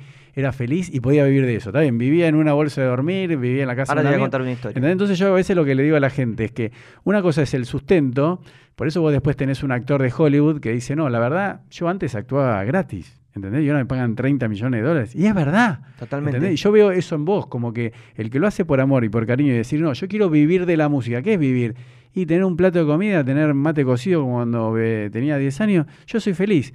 Por más que seas así el resto de tu vida, pero hay gente que se mete en YouTube, en la música, en la actuación o en otras cosas para ganar plata. Dice, no, yo quiero la fama, las minas y el dinero del villano. No, flaco, Sí, no lo vas a lograr. Está mal el enfoque en esa Pará, manera. y sin laburar, ¿eh? No, obviamente, obviamente. Cuando, y cuando lo haces de esa manera, eh, está mal el enfoque. Mira, este pensamiento que tengo hoy, esta paz que vos me ves ahora, Mm. este amor que vos me ves eh, a través del micrófono y todo, eh, en algún momento fue una tocada de fondo. A ver, contá. Me acuerdo patente, pero patente. ¿eh? ¿Nunca tuviste malos momentos? Sí. Obvio. ¿Alguna vez dudaste Lo la sigo música? teniendo. Lo A sigo ver. teniendo. Bueno, pero contá eso que, viste Lo que dicen teniendo. que Mirá. ser, ser vul- vulnerable hace que tus fans eh, te quieran más, identifiquen más, porque la gente siempre Mirá. es careta y cuenta lo- Mirá. la- las cosas buenas. Contá. Me vine de Córdoba, me vine de Córdoba con la plata en la mochila, me senté en la mesa con mi abuela y le dije, mami, me voy a hacer cantante. Para, ¿terminaste el secundario? Mirá, cuando vine a Buenos Aires a los 15, terminé la escuela, la primaria, que es la secundaria también, viste que hacen hasta Mm, noveno, que sí. antes decían noveno, después Sí, dicen sí. tercer año, todo perfectamente sin llevarme materias, Mm. ¿no? Me voy a una escuela, eh, también común, en- acá en San Justo, y hago el primer año. Hmm. El segundo tenía que viajar todos los días en colectivo, todo, todo, todo. Y yo desde. Porque por ahí la gente piensa que ahora yo soy medio así que con la gente o algo de Sí. eso. No, absolutamente nada. Yo con la gente, la gente que me conoce sabe que soy un amor con la gente. Pero soy que, viste, muy solitario. O, o si Mm. voy con alguien, ya que estoy con, una, con alguien, con un amigo, con Mm. algo, puedo ir a cualquier lado, vamos a cualquier lado. Pero bueno, donde hay mucha gente me siento así, pero desde chiquito. Mm. Ya, o sea, me, me- me iba a laburar bañil o me iba a la escuela o me iba a lo que sea. Y me subía al colectivo y todo el colectivo amontonado y ya me agarraba como algo acá, ¿viste? No sé, como es- capaz que eso hay que verlo eh, psicológicamente, no sé. Sí. Me vengo y le digo, ma, me voy a hacer cantante. Y me voy a bancar yo. Entonces ahí la cosa cambió. Porque Claro. dijo, ah, bueno, dale. Listo. Y arranqué. Me vine a lo. Terminé la escuela, bueno, me vengo a, hago una escuela técnica, termino, lo- termino tercer año todo perfecto. Tercer año secundario. Claro, pero yo hice el, el primer año secundario en, la, en una escuela común, me voy se- eh, segundo y tercero una técnica. Mm. Termino todo perfecto, sin llevarme ninguna materia, nada, absolutamente nada. Me dice, muy bien, Müller, muy bien. Eh, lo que sí vas a tener que venir a rendir eh, todo el año el primero. Porque no hiciste técnico. Todo lo que no hiciste técnico del primer Ah. año, lo vas a tener que rendir. La miré a mi abuela y le dije, mami, estamos hablando de esto antes de que haya laburado, ha hecho mi plata para serme cantante. De esto estamos hablando cuando terminé la secundaria. Sí. Mi abuela me bancaba. Pues yo me vine a los 15 a Buenos Aires, me vine para Buenos Aires a vivir con mi abuela. Ah, eso, ¿por qué te viniste? Me vine porque ya no aguantaba más la vida en Córdoba. Pero pues ¿Me era, seguía la era pobreza, vida- seguía todo Era una vida muy fea. feo. Punto. Era una vida. Y pero muy dejaste fea. a tus hermanos y a tu mamá. Dejé a mis hermanos y a mi mamá. A ese punto. ¿Me Terrible. entendés? O sea, dejé a mis hermanos y mi mamá que se arreglen con mi mamá y mi papá. Mi papá estaba vivo y laburaba. Y mi mamá era grande, vayan a laburar, no sé, son sus hijos, no son los míos. Ya en un Eso momento. Ah, en un momento ¿No dije. sentiste culpa que abandonaste a tus hermanitos? No, no sentí culpa de nada porque la estaba pasando muy mal yo. O sea, la Mm. estaba pasando de Y- y- contramente mal. ¿Y tus abuelos te apoyaron? Te dijeron, no, vení para acá. No, me, me pasó esto. Me voy de vaca- no, perdón. Viene mi abuela a Córdoba, me encuentra a mí de una manera, anda muy flaquito, viene una vida media chongui, ¿me entendés? No sé qué. Este. Y se va. Cuando se va mi abuela, ya dije, uh, este, o sea, yo te había hablado de que tenía ganas de estar en Buenos Aires y todo, bueno, pero se va. Y se ve que algo le sintió mi abuela que Sí. dijo, a la semana, ¿Para tu abuelo vivía o ya había muerto? no, mi abuelo murió a los 15. O sea, yo vengo Ah. a Buenos Aires y eh, al tiempito muere mi abuelo. Este, Pero estaba vivo. Cuando estaba tu vivo, abuelo te fue a visitar, todavía Sí. tu abuelo vivía. Estaba vivo. Me acuerdo patente, allá en James Craig no hace falta mm, cerrar las ventanas, las puertas, nada, es toda una seguridad, no, no hay inseguridad. Estaba así, acostado, me acuerdo tenía la puerta abierta, era la ventana abierta era verano, yo tenía que dormir en la cucheta y estaba la puerta así. Y yo siempre me imaginaba lo mismo, cerraba los ojos cuando me dormía y lo abría así despacito y veía que la luz de la, la luz de la puerta de la, de, de la pieza de mi mamá era la pieza de, de mi abuela. Y yo estaba en mi cama. Y me iba a despertar, iba a tener una casa linda, iba a estar todo bien y cosas. Después me despertaba y no pasaba eso. Entonces siempre, toda la noche me visualizaba de la misma manera. Toda la noche me visualizaba de la misma manera. Un día hago así, estoy acostado y veía la lucecita, me duermo.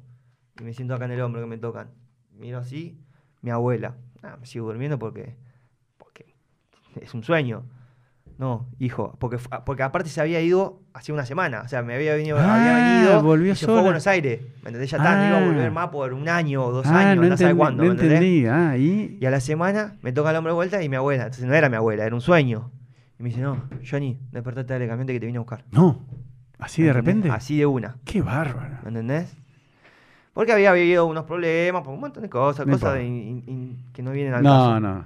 Este, Y te llevó bueno, me, a- me voy a Buenos Aires, me vengo a Buenos Aires, me vengo a Buenos Aires y ahí, bueno, empiezo la escuela, todo, termino toda la escuela barba, todo, y ahí, ahí yo era más del cuarteto. Sí. En Córdoba había cantado en una banda de cuarteto, todo. Mm. Este, me vengo a Buenos Aires y ahí mis amigos me empiezan a mostrar la cumbia, la cumbia, la cumbia, la cumbia, la cumbia.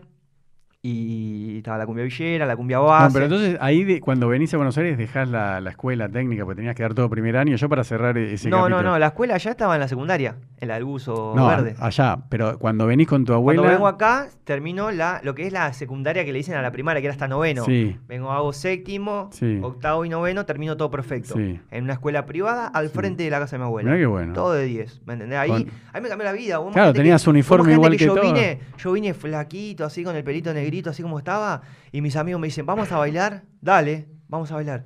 Voy a bailar, y en el boliche, o sea, no, no, nunca van a pensar que me estoy hablando como agrandado, nada de eso. Pero venían todas las chicas y, por ejemplo, mis amigos las querían sacar a bailar y decían, no, con él, ¿Por qué? ¿viste?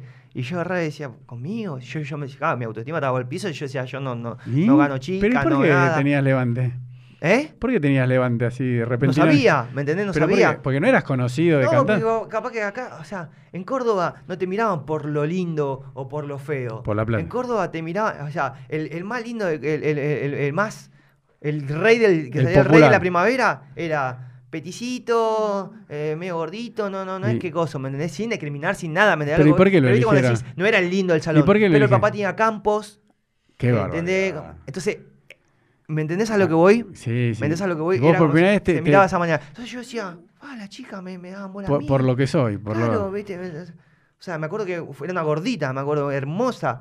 Y me, y me, y, y me dice, no, con él. Y yo la agarro así, y bailo, y bailaba toda la noche. Y la piba me miraba como diciendo, dale, dame un beso o algo, ¿viste? o todo Y pum, me la transo. Y me- fue mi novia como un año. Me enamoré, le pedí el número de la casa, iba a la casa, la veía en casa. No, no, me, me enamoré. Estabas me loco. enamoré, claro, porque decía, ¿Cómo te cambió la vida, eh? me cambió la vida totalmente. Y, y después de- venía a la escuela, iba a la escuela, y bueno, y seguía con mis locuras, me hacía los claritos todo, hacían todos los votos de la primavera, no sé, éramos 20 en el eh, 40 en el salón, tenía 30 votos yo y 10 votos repartidos. Rey de la primavera, rey de la primavera, rey de la primavera. Acá, ya en Buenos Aires. Decía, viste, bueno, la autoestima te empieza a subir todo, y ahí empiezo a escuchar eh, cumbia, empiezo a escuchar cumbia, y... Pero pará, lo que no entendí, ¿cuándo dejas la escuela entonces a todo esto? Yo para Ya, cerrar... en el último año. Ya terminando la secundaria, todo, viste, el último año. de Ah, la- o sea, llegaste hasta quinto en la escuela yo privada. terminé- yo terminé la escuela. Ah, eso, bueno, aclararlo para los chicos. Terminé la escuela. Yo, por ejemplo, estoy en contra de la escuela. la Yo a mi hijo le digo que la deje, que no sirve para nada. Obvio. Totalmente de acuerdo con vos. Si tenés la vocación. Totalmente de acuerdo si con vos. la- Y ahora en un, en un momento vamos a decir esto porque esto no puede quedar así. No, Hay que no, explicarle no, por qué. Yo después vamos a explicar. vamos a explicar. Pero- Yo, lo, yo lo expliqué en una nota Infobae, eh, por eso. Yo digo, lo Sí, hago sí. también tipo para generar polémica, pero tiene una explicación, ¿no? Sí, sí. Este, mirá. eh, yo termino la escuela, pero siempre sabiendo eso. Sabiendo que para qué estoy estudiando esto si esto no me va. Yo- Claro. O sea, yo voy a ser cantante. Por eso, terminaste de o- Como cursar- trabajaba albañil, decía, voy a ser cantante o voy a ser maestro mayor de obra. Mm. ¿Me entendés? O sea, está en otro lado mi... mi- Pero igual, para, después volviste a Córdoba, de los 17 a los 19 a trabajar con Guille, con tu papá. Después volví. Ah, por eso estoy Te mareado. cuento, te cuento. A los 15, cuando yo vengo de eh, a Buenos Aires, me empiezan a mostrar toda la banda de cumbia. Pam, pam, pam, la cumbia villera, el tipo Los Pipechorros, Dama Gratis. Y me, y me muestran la cumbia base, Néstor en bloque, Román el original, el polaco. Pero y vos de chiquito, ¿no? Que empezaste con los cassettes, con los Sí. castings, todo, que cantabas, no sé qué, pero algún, hab- hablame un poquito de eso, ¿algún contacto con la música o, o no? Hasta, hasta que llegaste a Buenos Aires, ¿cantabas? ¿Alguna vez hiciste algo? No, nada, cero. Cuando yo salí a vender empanada, en el pueblo ese de James Cry, había un cantante que se llamaba Coquera. Que era el cantante del cuarteto que eh, las volvía loca a todas, las, a todas las chicas de, de- de ahí. Me acuerdo que íbamos a la, a la cancha de fútbol de ahí de, de James Cry y estaba Coquera y cantaba Ángel, que te abrazas al deseo de este pecador. Y era, todas las, las- las chicas se morían, viste todo. Bueno, pero uno, yo imagínate, corría, boludeaba con mis amigos, todo, y no veía, veía que estaba Coquera ahí cantando, y que era un chabón grande, todo, pero ni, ni, ni miraba nada, o sea, no miraba nada, no, no, no Mm. le prestaba atención al cantante. Bueno, me dice, eh, me dice mi mamá, ¿le vas a pedir una cinta hiladora a Daniel? Me dice, ¿viste? De acá al frente, era el mecánico al frente de mi casa. Metalúrgico también, hacía Sí. rejas, hacía todas esas cosas, ¿viste? ¿Y? Dale. Tiene un galpón, me cruzo al frente, corro así la puerta del galpón para entrar para pedirle la cinta y cuando corro así, toda una orquesta armada. Qué raro. ¿Viste? Miro todo eso, ya me enamoré. O sea, yo vete, ahí con un yaciente lo que es el mundo de uno. Bueno, voy y le digo, Daniel, me dijo mi mamá si eh, le prestás la cinta heladora. Sí, me dice, y se reía acá, él estaba cómplice con mi mamá, ¿viste? Ah. Como te cuento, como te, obviamente, como te cuento el porqué de, de, de, de mis tristezas cuando era chico, de cosas, también te cuento que mi mamá me Eh. apoyaba en todo de la música. Sí, ¿me dale, o sea, ¿y? grabó al casé, hace esto, andá Sí, cosas. buenísimo. Y ese día me mandó ahí por eso mismo, ¿Por porque sabía que era un día de ensayo de coquera.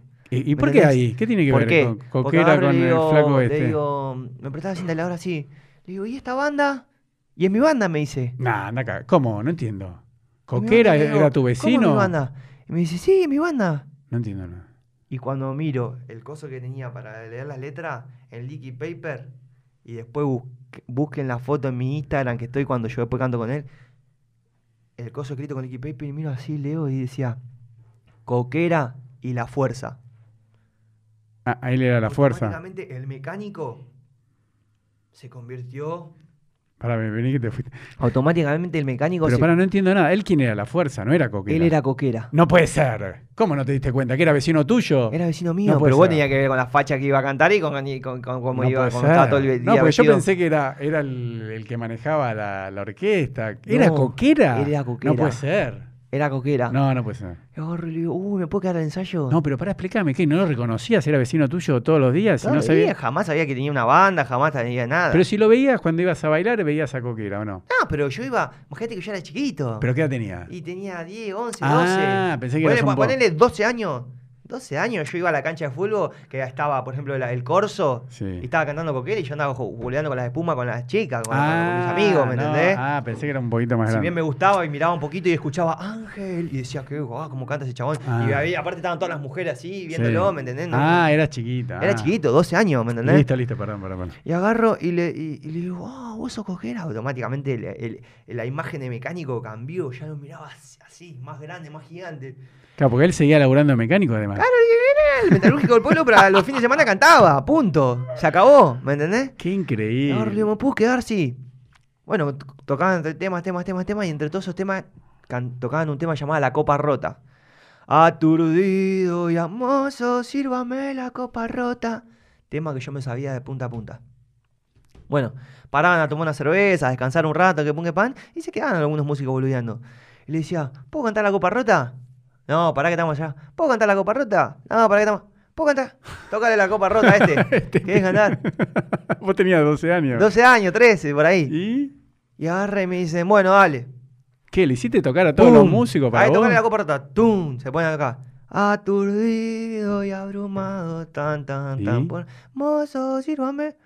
Ah, me dice, ¿cómo lo cantás? ¿Por qué te venía a cantarlo conmigo todos los fines? No, no te crees. Así. No. Todo, a todo esto había un complot entre él y mi mamá y ya sabían que yo cantaba la copa rota y todo, ¿me Ah, entendés? qué bueno. Entonces, pum, primero llegó el fin de semana, pum. ¿Pero Todos remeras, todos remeras verde de manzana. Pam, pam, pam, pam. Imagínate, remeras verde de manzana. Vivía al frente de mi casa, yo. Llegó el sábado, mirando así por la ventana, que se estaban yendo a tocar. Se iban, un auto se iba, se iba otro auto, se iba otro auto. quedaba el auto de coquera que estaba cargado con el sonido. ¿Y a vos no te iban a llevar? Ya se me caía la lágrima. Le digo, ma, iba a ir a cantar con coquera. Y bueno, anda a preguntarle si te. Mamá estaba tomando mate y mirando la novela. Y anda a preguntarle si te van a Llevar, llevar. claro. Y voy, viste, cara dura. Golpeo la puerta y le digo, hola, coquera. No, viste que me dijiste que iba a cantar la copa rota. Está cargado. Y ahora dice, No. ¿querés venir a cantar la copa rota? Bueno, dale, venite. Vení ahora en el auto conmigo. No. Tomá, pues dice, ponete esta remera. Una remera verde manzana. ¿Y? Me da la remera. Fuimos, el show estaba lleno total en, la, en Chañare, ahí en la cancha Pero de básquet. lleno para tener una idea. ¿10.000 personas? ¿20.000? Nah, nah, una cancha de básquet. Ah, bueno, pero ¿cuánto entra? No No sé, 200. Ah, bueno. Estaba todo el pueblo ahí, ¿me entendés? Ah, todo el pueblo entra Claro, ahí. todo el pueblo, claro. ¿Me entendés? Todo lo que iban a ver, todo lo que salían a bailar, ¿me entendés? Qué bárbaro. Y empiezo a tocar, y a tocar, y a tocar, y a tocar, y a tocar, y a tocar. Viste que la banda de cuarteto tocan toda la noche. Y a Sí, tocar, y a ¿cómo, qué tocar. aguante que tiene. Y eran las 5 de la mañana y no me hacía cantar. Qué Y digo, no me voy a hacer cantar. Otra vez me bajoneo, ¿viste? Pero y tampoco la tocó. La Copa de Rota no la había no tocado. la había tocado. ¿Y? Y, como, mamá. y por allá, bueno, ahora voy a invitar a un amiguito mío que pum, Nah. pam, y me llamó. Y bueno, y ahí empecé a ir con él, canté la copa rota, todo feliz, hasta la foto, hasta la foto.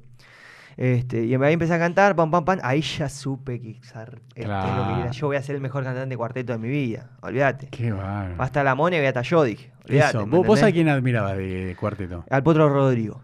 Ah, sí, yo te iba a preguntar. Rodrigo, pero el sí, potro, sí. ¿cuán- ¿qué edad tendría hoy en día? Porque me, me cuesta. Y hoy tendría como cuarenta y pico, Ah, bueno. cuarenta y pico. Él murió a los 27 años. Sí, re joven. Este, y bueno, Pero a vos te gustaba más Rodrigo que la Mona. sí, Rodrigo, Rodrigo me gustaba. ¿Hay, pica en, Córdoba entre la Mona y Rodrigo? o- No tengo la menor idea. No, no, pero sí. sí- No, no existe, no existe, No. Ro- no existe Rodrigo a la par de la mona. Para mí, mi opinión, ojo, ojo con esta A, a opinión. ver, o sea, ¿cómo es? no existe Rodrigo a la par de la mona en Córdoba. Ahora vos me ¿Cómo preguntás a mí. La Mona es el ahora vos me preguntás a mí y está Freddie Mercury, Rodrigo, así. O sea, No, pero para un cordobés, para que yo entienda cordobés, para un cordobés la mona es Dios. Eso, Rodrigo, no. nada. Punto. Rodrigo sí, es un grosso, pero Ah, eh, para el cordobés la mona es Dios. Ah, sí. Puede venir cualquier cantante de cuarteto, la puede pegar hasta el moño cualquier cantante de cuarteto, Damián Córdoba, Ulises Bueno, todo que los admiro, los respeto, lo que quiera, pero la mona, Es Mona. la mona, la mona, Ah, no la mona es. Dios. Ah, sí. En Córdoba sí. Este, y bueno, Ah, y ahí arrancaste entonces con la copa rota, empezaste a empecé cantar. a cantar, pum, pum, pum, pum, y bueno, eh, Pero y entonces cómo continuó eso? Ese día fue un día de gloria para vos. ese día fue un día de Porque gloria, aparte salía a experimentaste- vender empanada a la semana como recontento, iba a la escuela recontento. Pará, ¿y ¿no te hiciste re famoso? No, no me hice famoso, porque ¿Por cantaba qué? ese tema solo y es que y, y él cantaba en distintos pueblos, ¿me entendés? Y era, era, era el pibito que salía a cantar el tema, pero no, no, no, no Ah, no, qué no, No me hice raro. famoso, no me hice famoso. Qué Ni raro. siquiera Coquera era tan famoso, ¿me entendés? Ah, Era, ¿no? era eh, cantante Ahí. del pueblo, pero ¿me entendés? Ah. Era como que vos en un pueblo tenés una banda y te armás una banda y los fines cantás. Está bien, pero yo, lo- en- en- yo lo que siempre digo es que la fama es relativa. Por ejemplo. a- a- En el, en el pueblo Coquera era Coquera. Exacto. Obvio. Yo, por ejemplo. Pero no tenía temas grabados que ponerse lo pasaban en la radio, ¿me No, entendés? está bien, pero ¿sabes lo que pasa, Johnny? Yo digo, eso te forja la personalidad. Por ejemplo, yo jugaba al tenis, ¿no? Jugaba Sí. bien de chico, pero era el mejor del club. Pero después cuando salía a jugar torneos metropolitanos ni nacionales de tenis, me cagaban a palos. Pero yo, eh, ser facherito, jugar al tenis, me- yo en mi mundo me, me- me creía que era Justin Bieber y que era Federer, ¿entendés? Y- eso te forja eh, positivamente porque, ¿entendés? Es como que tenés toda esa película, tenés que jugar al tenis, que soy bueno, no sé qué. Entonces yo digo, qué raro que vos, estando al lado de Coquera, que en el pueblo no te hayas hecho... tal No, porque hoy- fue muy cortito el tiempo. ¿Por qué? Porque como estaba todo eso lindo, también estaba la vida que yo tenía. Y ahí fue lo que pasó con mi abuela y ahí fue el coso. Entonces, Ah. ponele que lo de Coquera fue a los 14. Sí. Ponele. Sí. A los 15 me fui a Buenos Aires. Ah, Y me vine y yo era cuartetero. ¿Me entendés? Me vine y era cuartetero. Te voy a contar una cosa. pero perdón, ¿todos los fines de semana salías con Coquera? No, habré salido cuatro o cinco fines de Ah, semana. ¿nada más? Gloriosos, pero no cuatro o cinco fines de semana nada más. No es que Ah. fue mucho, pero para mí fue Eso. Madison Scan Garden cuando toqué en Sí. el Luchañares. Es más, eh, siempre le digo a él, eh, Ari, vamos a hacer un show ahí en, en- Eso, tenés que Vamos hacer. a hacerlo, vamos a hacerlo. Pero eso es individual a todo, ajeno a todo. eh, o sea, no me interesa. O sea, lo quiero Sí. hacer y punto. ¿me Es algo que te debes a vos Es algo que mismo. me debo, me debo a Sí. mí mismo y ahora que cosas agendalo, ahora que me olvidé. Ahora en las vacaciones de invierno vamos a hacerlo. Dale. Este, escuchá, ahora que vos contaste eso del tenis, a mí qué me pasaba? A mí una chica de la escuela, que era la más ligerita de la escuela, como quien dice. Sí, ¿viste? pero para, ¿capital o...? No, no, la de allá, la de allá es la de... la de- Ah, todavía está. yo no me ganaba ni, ni nada. O sea, nada. No me daba bola nadie. Pero vos sos un pibe fachero. Pero escuchá, pero yo no lo sabía. ¿me ¿Por qué? Te hicieron ¿Por qué? creer Porque, que eras claro, el, pati- ya el te patito expliqué. feo. Si no Allá- tenés plata, qué Claro. raro. O sea, anda, anda, anda a los pueblos, anda a los pueblos. raro que en los el pueblos- rubio, ojo celeste, coso, y, y que, que anda arriba de un carro. No, le- no le da bola a nadie. Y por ahí el, el- el que no tiene tanta facha, pero el papá es un empresario y, y es el más lindo de la escuela. ¿En serio? Es así. Qué raro. Es así. Yo igual tengo una frase que digo, viste que antes decían billetera mata galán. Para mí es fama ga- mata galán o, o ma- eh, eh, Sí, poder, fama, plata, lo que sea. No, pero por eso, no, porque hoy en día las chicas como que tal vez te dan más bola a vos que sos, porque de eso podemos hablar, o sea, cuando uno se vuelve famoso, las minas eso iba. vienen a vos, A eso iba. ¿o no? Mira, ¿a qué punto, a qué punto yo no ganaba nada en Córdoba? ¿A qué punto yo no ganaba nada en Córdoba? Que una chica, la más ligerita de la escuela, que se besaba con todo, que ya había tenido relaciones, que todo, y encima era hermosa. Ah, era linda. Sí, encima. me dijo, hoy a la noche anda a casa que te voy a dar un beso. No. Me acuerdo esa noche. Y le dije, ¿a qué hora? A las 10. ¿A qué hora? A las 9 ya estaba adentro, no me dejaban salir. ¿Viste? ¿Y? A las 10. Estaba, entonces ya mi mamá se había acostado, veía la tele, mis hermanos, no sé, estaban durmiendo, no sé qué estaban haciendo. Como, como la ventana, yo te digo, no había seguridad, no había nada, es, es todo el libre Sí. albedrío. Me acuerdo, estaba ahí, pum, pum, pum, pum. 10, era, eran las 9 de la noche y llovía, pero así. Ah, bueno, no te importa nada. 9 y 59, así. No el celular, no sé qué carajo Sí. miraba, miraba el reloj, no sé qué miraba en ese momento. Boom. 9 y 59. Digo, me debe estar esperando esta chica y no gozo. A las 10 salgo de mi casa, voy a poner a tres cuadras. Todo mojado, iba, pam, pam, pam, pam, pam. Llego así a la casa de la, a la casa de la piba, miraba para adentro, miraba para nada. No, viste, no. Golpeaba las manos, no salía nadie. Uy, la puta madre. Y estaba el Falcon del, del padre estacionado en la Mm. vereda. ¿Viste? No, no había nadie. Y por allá siento que golpean como el vidrio del auto. ¿Viste? No, estaba la piba en el auto. Estaba la piba con un pibe en el auto. ¿Y para, para qué te golpearon? Para que me di cuenta que estaba ahí. O sea, porque yo estaba llamando para la casa, mirando para allá y el auto estaba acá estacionado. ¿Por qué te estaba gozando la piba? No, me avisame que, o sea, que estaba ahí. O sea, que no, que no llame a la casa que estaba ahí.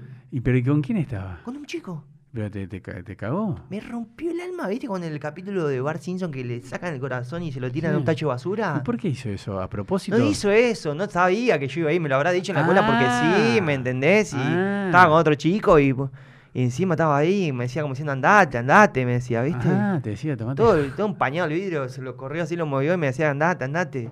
Me volví todo mojado a mi casa sabiendo que llegaba y por ahí cobraba si me veían porque me había escapado de mi casa. No, no podía hacer eso, ¿me entendés? No, me subí por la ventana, todo mojado, me fui al baño, me sequé, todo mal. Me rompió el corazón. ¿A qué voy con esto? ¿A qué punto yo no ganaba nada? Claro, vengo a Buenos Aires y todo pam pam, empiezo lo de esta noviecita que tuve. Además que de esta noviecita, novie- esta noviecita vivía en Ciro Casanova, yo vivía en La Ferrere. Claro, las pibitas del barrio también, ¿viste? Ah, ah, vas a vivir acá por eh, Cordobés, me decían, sí, voy a vivir acá. Ah, pim, pam, una, otra, otra, otra, otra, otra, otra. Impresionante. ¿Viste? Che, para, al, punto, al punto de que hoy en día, no, o sea, no hay una, no hay una mina sobre la tierra que yo no crea que no me pueda ganar. Vamos. Pero Punto. te voy a hacer una pregunta. ¿A qué edad debutaste sexualmente? Y a los 14, ¿Con quién? cuando me vi, unas vacaciones que me vine acá a Buenos Aires, pero no. Y pasa que la persona no se puede decir. No, pero. Como- como una no, no, la persona, pero el contexto, digamos. Porque vos tenías la. no, la- la- vos la- el contexto. No, no, pero digo, a ver lo que puedas contar, pues digo, tenía- a mí la pregunta, ¿por qué? Pues digo, tenías la autoestima tan baja, digo, tal vez de- debutó a los 18 años este pobre pibe. No, no, no, no, no. No, porque cuando vos venías acá a Buenos Aires el mundo era otro. Eso. Por eso te digo, yo más grande me fui, esa, esa, esa chica que te conté que me hice los claritos, Sí. me hice los aritos. Después cuando me fui a Córdoba, todo, la extrañé, la pensé. ¿Esta es la todo, de Isidro Casanova era? No. No, era otra, era, Era la de la colonia. Ah, la de la colonia, la más chiquita. extrañé, la pensé. Cuando volví a los 15, la fui a buscar con mi prima. Eras re enamoradizo. Sigo siendo. Por ser hombre, ¿no? ¿me Pues eso. entendés? Cuando la fui a buscar. Cuando la fui a buscar, no, no, no, no. ¿Qué pasó? Era otra chica.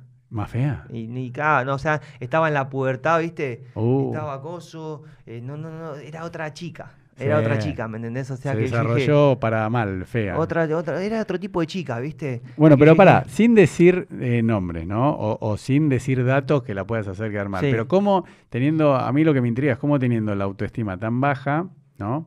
¿Cómo lograste tu de- debut sexual tan bueno, temprano? Bueno, eh, Lo que puedas contar.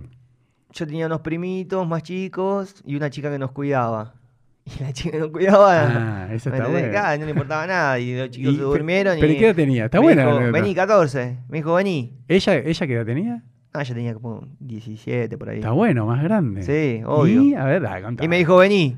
¿Cómo Ah, vení? vení. Pero ya varias veces, le- vos ya vivías acá, no, un No, veraneo que viniste. Un veraneo. ¿Y Sí. a- Yo cuántas veces muy- la viste? ¿Ya la conocías? No, la- que me la matraqué una sola vez. No, no, no, pero ¿cuántas veces eh, la viste? O sea, una vez que se quedó a cuidar a los Sí. chicos, ¿esa vez? Claro. Un campeón. Mira, yo No, te digo. la- Contámela bien. Contámela ¿viste cuando vos decís un campeón? Hermano, así como me ves. Orejón, narigón, ojeroso. Ahora estoy pelado. Lo que, lo que te imagines. Cuando yo vine a Buenos Aires era todo diferente. Es la actitud, ¿eh? Las minas eh, levantás mucho por la actitud. Las Pero viste, mujeres- pero, pero hasta lindo me sentía eh, cuando vine, a, eso te cuando vine a Buenos Aires. Era un tema de Porque era actitud. toda, era la prima de mi, de mi amigo le gustaba yo, la mi vecina Por le eso. gustaba yo, la de la escuela le gustaba yo, la más linda de la escuela le gustaba sí, yo. tenías algo. Entonces, eh, era en Córdoba. Te digo que en Córdoba era el problema. Era en Sí, Córdoba el problema. Bueno, pero para, entonces viene, eh, está, te- tus abuelos se van y te dejan a vos con la chica, vos tenías Sí. 14 y estaba la chica que tenía 17 y tus primitos. Estamos dando demasiado datos igual. No pasa nada. Si no la viste más a la chica. ¿Y? ¿Y entonces que están ahí? ¿Cómo fue? Nada, y ahí bueno, ahí. No, pero vos no sabías nada. La No, mina, la mina me- te cogió. ¿Cómo fue? Pará. Olvídate. No, ¿Cómo no, no, ¿cómo es, es- es un montón. ¿Qué pasa? Estábamos la, la típica pieza del ventilador A ahí, ver. pum pum. Pará, me tus dijo, primos ya se durmieron. Yo no sabía nada. Pará, los primos ya se... Vos ni te la imaginaste. Eso es lo, lindo de la anécdota. Había visto un par de porno, pero nada más. no, pero ¿me vos ni te, se te cruzó en la cabeza que esta mina te iba a coger esa noche. Ni- vos vos ni, por sabías. Casualidad. Ella ya, ya sabía y dijo, a, a este flaquito me lo cojo. Bueno, pero pará, entonces para retomar, porque acá vamos a aclarar para el video de YouTube y para Spotify. Que en un momento cortamos porque se. Claro, Johnny me estaba contando cómo fue su debut sexual. Sí, a los 14 años con una chica que nos cuidaba. Claro. Pero por primera vez lo, lo tenemos que sacar porque hay, hay datos sensibles. Así Hay datos no, muy sensibles, claro. no voy a poner nada. Así que bueno, chicos, esa vez no, me vas a tener que contar otra. Ahora, te- algo picante, algo sexual me vas a tener que contar. Entonces, escúchame algo. A ver, contame. Va- va- vamos a hacer un paréntesis, pero yo, viste, el- el- la pregunta del sexo siempre garpa. Sí. En, en visita de YouTube, en todo, porque es un gancho. Entonces, bueno, ya que no podemos contar tu primera vez, Sí. ¿no? Decime, como, ya como cantante y famoso, ¿no? Porque antes yo te decía, eh, fama eh, mata billetera, ¿no? Sí. Entonces, decime de la vida de cuando te haces famoso, ¿no? Ya ahora adelantémonos. Sí. O sea, empezás a ganar muchísimo más mujeres porque las, las chicas vienen a vos. Es al revés de lo que uno como hombre siempre tiene que encarar, salvo algunas excepciones, pero uno en la vida siempre encara, las chicas se hacen difíciles. Cuando sos cantante están estas que se llaman groupies, viste que son las chicas que siguen a los gruperas. cantantes. La grupera que, que se te tiran, o fans, no sé qué. ¿Es verdad eso? Que se coge tanto siendo famoso y cantante, ¿sí o no? Olvídate. O sea, olvídate. Pasa que tenés dos opciones. A ver, contame. Por ejemplo, si vos me preguntás ahora, ni tanto. ¿Me entendés? Pero, ¿Por te qué? Porque tenés dos opciones. Te cansaste. No, no, no tanto porque te cansás, tenés dos opciones. Cuando vos armas una banda Mm, de música, mm. tenés dos opciones. A ver. O la haces para la joda, la muna, eh, para la joda, las minas, las drogas, el escabio, Sí. o la haces para laburar. Y, a ver, explícame porque no, no sabía. Tres años, durante tres años, Mm. casi cuatro, desde los 19 a los 23, Sí. era una banda que no pegaba ningún tema, nada, que había pegado un tema en el barrio nomás. Esos tres años, sin un peso en el bolsillo, sin auto, sin nada, te puedo asegurar que me matraqué, pero No cogías nada. No, todo lo que todo lo que te imagines. Ah, sí. Ah, le das a la matraca. pero, coge- pero era todos los días, Ah, no o entiendo. dos por día, todo diferente. ¿Pero qué? Porque era famosito ahí en el Claro, barrio. Era famosito, claro. ¿Me entendés? Ah. Era, pero, pero Todos los días. Ah, bueno, entonces todo, tengo razón. A todas horas Se era te una tiran cosa la- de pero loco, la- la verdad. de aprovechar. Se te tiran las minas. Obvio. No hay que hacer aparte, nada. Aparte la edad, 19 a 24, a 23, ¿me entendés? Después, pégate pintar un pajarito, te lo puede decir mi manager que te acaba de testigo. En un día me matraqueaba 8 pibas. Nah. Ari, Esta está buena para el video de YouTube. ¿me entendés? A ver de vuelta. ¿Cuántas minas te cogías por ahí? 8. ¿Me entendés? Y, pero, Nah, pero con pero- testigo. Pará, que acabas ocho veces, déjame joder. Pero te lo puedo asegurar. pero te lo puedo asegurar. O sea, está Ari acá de testigo. O sea, y te estoy diciendo 8 porque fue como uno de los números más grosos en tan corto tiempo. No, 8 en 24 horas. Sí, olvídate. Olvídate. Era así y las veía y estaban esperando. Y esperaban.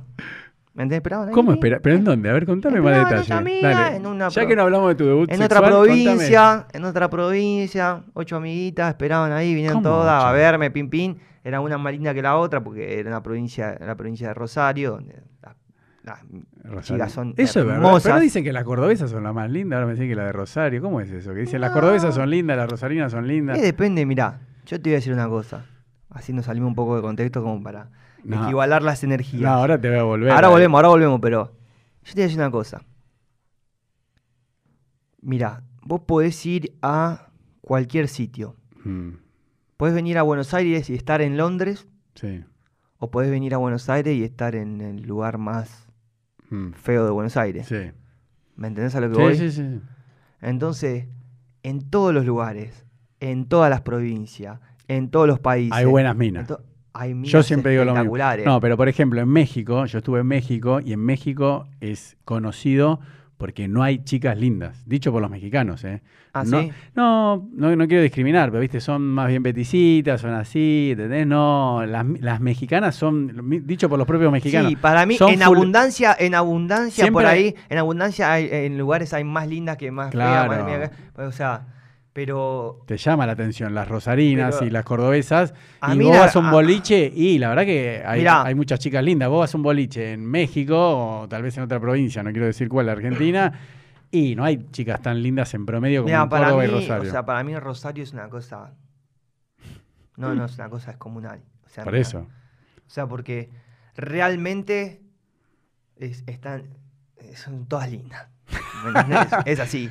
¿Me entendés? O sea, en, ¿En en- en serio? todo- en todas las provincias, en todos los lugares, en todos los países hay, hay chicas lindas, no tan lindas, eh, que- porque eso aparte va a definir, obviamente, porque después esto lo sacan como que está diciendo que son feas, son lindas, nada, son lindas. A mí en, Córdoba me decían feo, en Buenos Aires me decían lindo. ¿Y qué? Me- Es me relativa. discriminaban, no, No, me es discriminaban, es la percepción de cada persona, Claro, ¿no? claro. Pero percepción física en Sí. Rosario son todas hermosas. Bueno, pero pará, no me cambie de tema. Sí. ¿Cómo hiciste, a ver, en, en un día para tener relaciones sexuales con ocho chicas? Vinieron todas a la puerta del hotel donde yo estaba. ¿Que eran todas amigas? ¿Eh? ¿Todas amigas? No, todas fans. ¿Pero se conocían entre ellas? No, ¿Y cómo haces? estaban todas las fans ahí, pum pum. Contanos. Y eran todas lindas. Yo decía, no puede ser, no puede estar pasando esto. ¿Y? Nada, y le preguntaba. O sea, ¿Pero que las hacía pasar de a una? Claro, porque yo tenía, o sea, era un hotel- Yo no sé si estoy metiendo la pata o qué, pero era un hotel No. donde podía hacer pasar a las chicas. Sí. Si quería, me entendía porque tenía una habitación, Obvio. con cama dos plazas. Entonces yo podía de mi novia, mi chica, mi amiga, lo que sea. Bueno. Podía hacer pasar chica, ponele, ¿viste? Bueno, y las hacía pasar pasar de a una. ¿De a una? Hacía pasar de a una, apuntaba, después salía, tomaba una coca con toda, pinto. Pero ¿cuánto Comía tiempo- chisito, boludeaba ahí afuera un rato, ¿Cuánto con tiempo todas las estaba fans. con cada una? Más o menos. Yo para entenderlo. Ay, olvídate, pero ni tres segundos porque tenía que quería ya estar con otra, ¿me entendés? O sea, No. era, entraba, la matraqueaba, raca, raca, raca, raca, ¿Que en raca. cinco minutos? Y ponele. ¿Y diez. pero el- el- en 10 la chica no acaba o las hacías ¿Qué me importaba a mí? Si me importaba, ¿qué me importaba? Yo me quería matraquear. Me importaba el número de las que me matraqué, o sea, que no se me Ah. escape una, porque acá entro con una, capaz se enoja Un la otra. egoísta, por eso. En 5 Claro. minutos la chica no acaba. Olvídate, no, olvídate. Este, y bueno, nada. ¿Y eso se repetía mucho? Se repetía mucho hasta que. eh, eh, mm, eh, Durante esos cuatro años, o sea que no ganabas plata, no eras tan famoso a nivel Argentina eh, Nada, y, y- y Pero la ponía- a lo loco. la ponía loco. Qué bárbaro. Y después, eh, y también uno por ahí no se tenía la fe, decía, como siempre, nunca la había pegado nada, y pegaba un temita un poquito, y yo dije, bueno, este tema pegó, inclusive ni siquiera mi manager, ni siquiera mi representante, ni siquiera, o sea, mi ex representante, Sí. Me tenían fe. Decían, ah, es un tema de un mes y listo. Después pasa y que pase el que sigue, ¿me entendés? Entonces yo aprovechaba. Y después, cuando em- me acuerdo que una banda me busca para grabar reggaetón. Mm. Perdón, un cantante de reggaetón me busca para grabar un tema en cumbia. Me, va- me llevan al estudio, todo, y yo fui solo por el único motivo que dije, uh, voy a grabar un reggaetón, qué bueno. Mm. Y me van a afinar las voces, todo, como, como graban los reggaetoneros, qué bueno. Porque aparte eran pibitos que la movían en el reggaetón Mm. under, ¿no? Y te dije, bueno, cuando llego allá, dale, ¿cómo vamos a hacer el tema así? Y empezó, ch, ch, ch, ponían un güiro. Y yo, no, yo no, pará, pará, pará. Yo vine acá a grabar un reggaetón, ¿viste? Y agarré, no, no, si te buscamos vos para grabar un tema en cumbia. Ah, no, entonces no, enojado, me voy a mi casa. Qué loco. No, bueno, bueno, dale, está bien, grabamos un reggaetón. Y yo tenía un tema propio. Primero el tema propio, o sea, yo tenía un tema propio y encima lo grabo un reggaetón. Grabo mi tema propio en reggaetón cuando, me, cuando a mí me afina la voz de tal manera que no te a buscar, se llama No, no te iré a buscar. Yo dije, ¿qué tiene esta voz que no tenga cualquier voz mundial? O sea, dije, no, ya está. Me voy a pasar al reggaetón y encima escribí mi canción propia. Vamos a sacarla a ver qué pasa. La saqué con un video más o menos bueno. Pegó. ¿Esa cuál era? No te a buscar. Y a partir de ahí empecé a escribir todas mis canciones y a hacer en, en reggaetón. Yo voy al boliche y toco ¿Eso qué año es? Eh, ya tenías 20. 2013. 2013 tenías, ¿cu- ¿qué edad? 23. 23. ¿Y cómo va eso? ¿Ahí, ahí la pegás? Claro, ya lo de la cumbia se estaba apagando de vuelta, viste el temita que pegué, ya se estaba apagando. Saco No te iré a buscar. Explotan millones de reproducciones, pero no explotan shows. ¿Pero ¿Entendés? explota dónde? ¿En Spotify? ¿Dónde? En YouTube. En YouTube, un millón. No.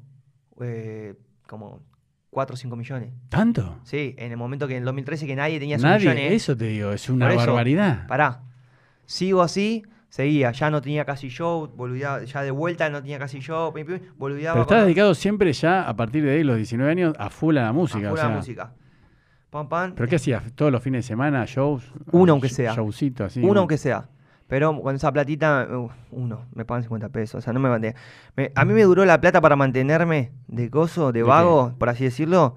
Me duró un año poner la plata esa que había La trabajado en la metalúrgica. En la mochila. Claro. Y después de que Yo estaba de novio, muy enamorado. ¿Me entendés? Muy enamorado, estaba de novio, quería casarme, tenía hijos, todo lo que te imagines. A los 19 me puse de novio con esta chica. Vos tenés un hijo, ¿no? ¿O No, no tengo. Ah, ¿no? No. A los 19 me puse de novio con esta chica.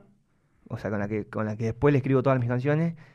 Claro, me bancó un año, el primer añito de famita, ah, qué bueno, muy bien. Eh, pero- Me bancó otro año. Al margen de que a ella no le importaba eso. sí. Me bancó otro año, 21. A los 22 ya empecé a andar todo el tiempo con la misma ropa, ya me iba al fin de semana, ya hacía cagada, pues me, matra- como estoy diciendo, Sí. me matraqueaba Dios María Santísima, ¿me entendés? Este, ya a los 22 por ahí, ya la piba me dice, loco, dejá la música, o sea, no está, No no, hace plata, no ganas un mango, andá a laburar, mira a tus amigos, se compran motitos, ropa, a laburar. auto, pilcha, andá a laburar. Eso, porque hay mucha gente que En le mi pasa caso ya hacía un año que me estaban bancando de vuelta mi abuela, de ¿Y? vuelta. ¿Y ahí mi no dudaste cuando hablamos de un momento difícil? Ahí no dijiste, me vuelvo a la metalurgia, Me me, dice, vuelvo a Córdoba. anda acá". a laburar, anda a laburar, anda a la- No, yo- oh, mi amor, aguantame que yo la voy a pegar en un tema y vamos a vivir como reyes de la música. Mm. Tranquila, tranquila. Pam, pam, pam. No me aguanta, me deja a fines de 2013, se va con otro pibe, ¿no? Y yo digo, puta madre, se me cayó. Mi abuela ya me mandaba a laburar, la piba me dejó, andaba todo el día croto. Mm. Tenía un primer representante que no, no era. Fin del 2012. Era, tenía un representante que no era Garca, no sé cuál era la palabra, era un busca el chabón, pero viste, no, no, no iba para, no, no entendía nada, ¿me entendés? Sí. Eh, imagínate que, imagínate que yo, siempre cuando yo hable, esto quiero que lo sepan, siempre cuando yo Mm. hablo, hablo desde el corazón, me expreso como puedo y no estoy, nunca voy a discriminar a una chica por linda, por fea, nunca voy a decir pobre, rico, ¿me entendés? Mm. Nunca voy a, nunca, nada de eso. Pero imagínate, a qué punto no entendía el chabón el negocio de la música, que cuando yo me voy de él, el chabón después terminó bajo un puente vendiendo bandera. No. ¿Me entendés a lo que voy? Entonces era, no entendía nada. ¿Me entendés Bueno, a lo que pero voy? también tu culpa es que lo elegiste, ¿no? Elegiste No, no, no, yo no elegí. Eh, yo en ese momento, todo de que fui, me manejaba con mi animador, con el que era mi animador, que fue mi primer productor. Ah. Él me manejaba, era el que ya estaba en la música, ya había animado en dos grupos que habían tenido éxito en la Sí. cumbia, ¿me entendés? Entonces ya le hacía caso todo a él. Y, y él era tu En representante. el 2013, en el, a fin del 2000, en el 2013, me voy a laburar a Remy. Principio del 2013. Mm. Me voy a laburar a Remy, ya digo, ya está, no cuelgo más los guantes. La piba se fue con otro pibe, al tiempo quería volver conmigo, yo no, ya no, viste. Acuerdo un día borracho, escucho el cover, ¿qué pasó con el que dijo que te amaba? ¿Acaso se fue y te ha dejado ilusionada? Y como lo que yo sacaba en el barrio sí pegaba, lo saqué en el teclado y dije, lo saco para que lo escuche ella, ¿viste?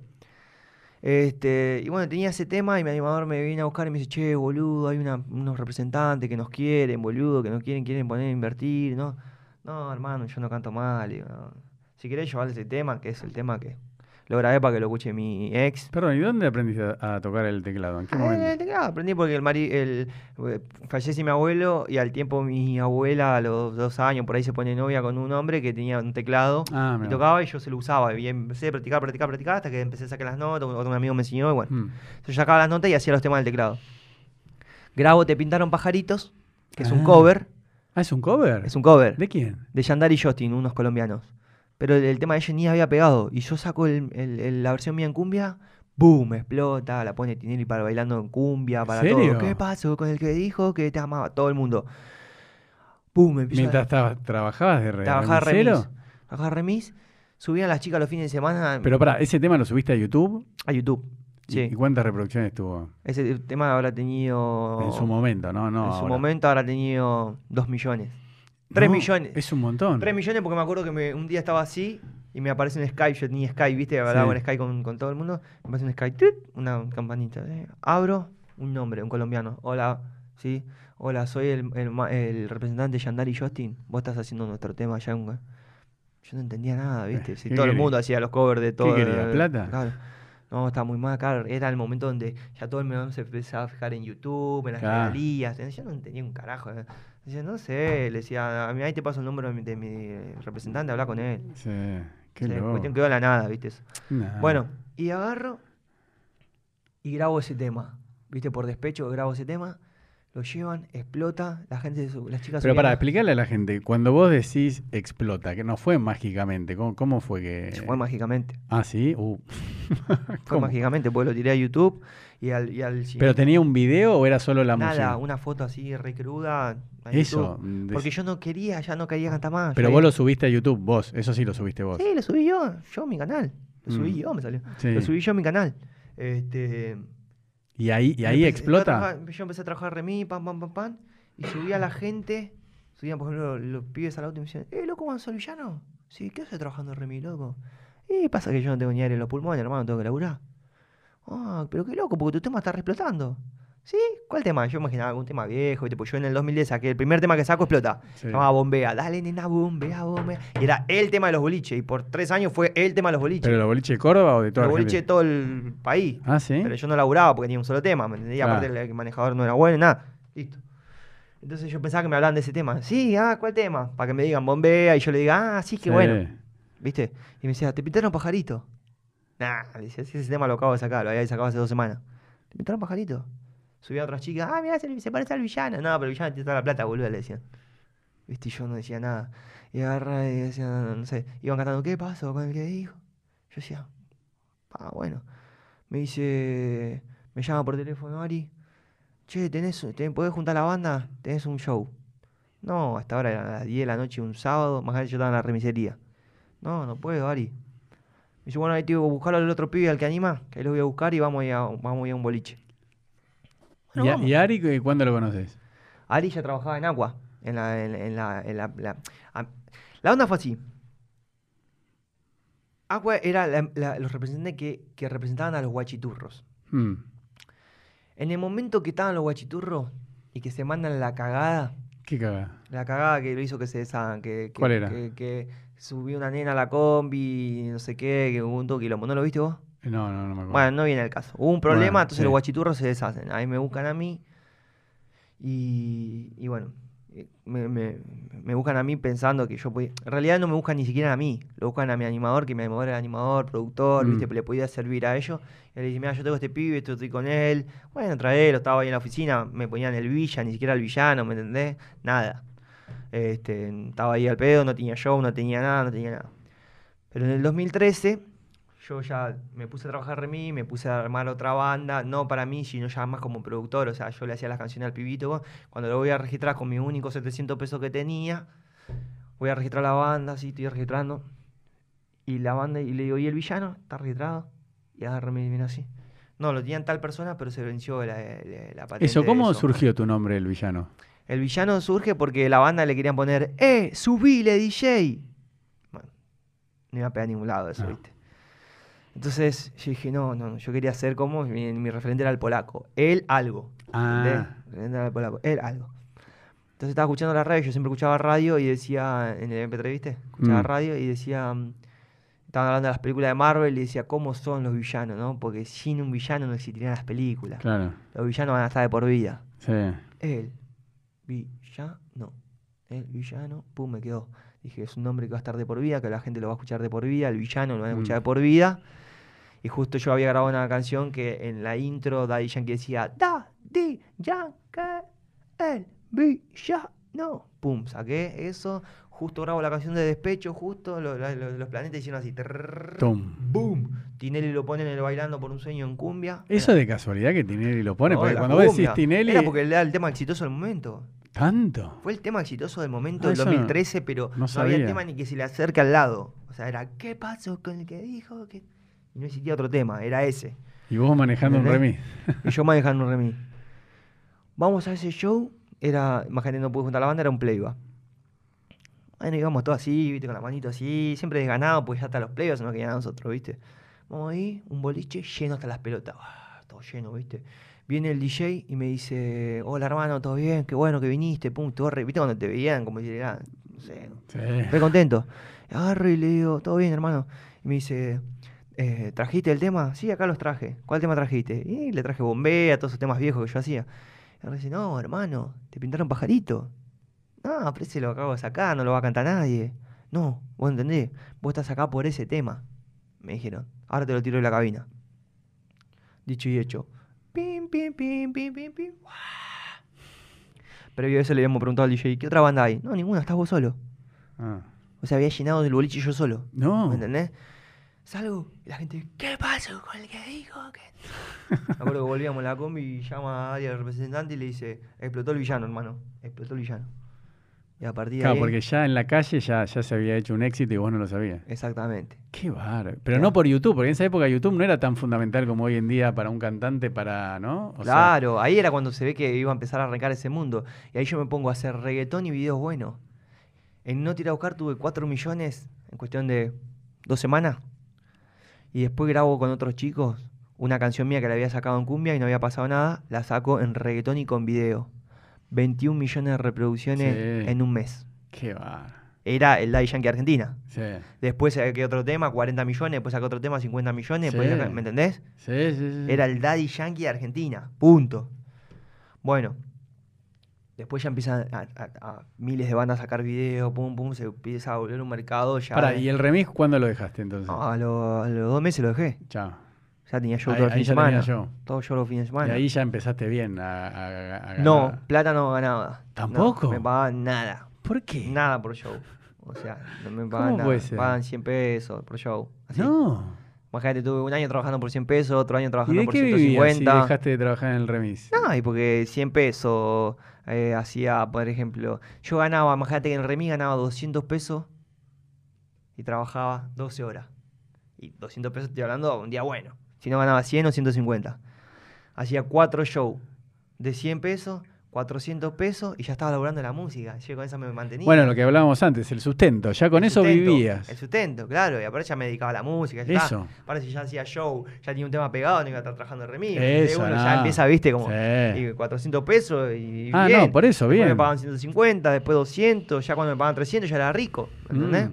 No, yo vi, por ejemplo, y estamos hablando de Estados Unidos, de New York, que el circuito, viste, de stand-up, Sí. cuando empezás, a los lugares que vas es por el plato de comida. Y el tipo dice, no, mira, yo con eso como. Y me dan la comida que sobra y al otro día como al mediodía. Y estamos hablando de. Estados Unidos ahora, ¿eh? Totalmente. No, no hace 20 años. Totalmente. Sigue existiendo eso.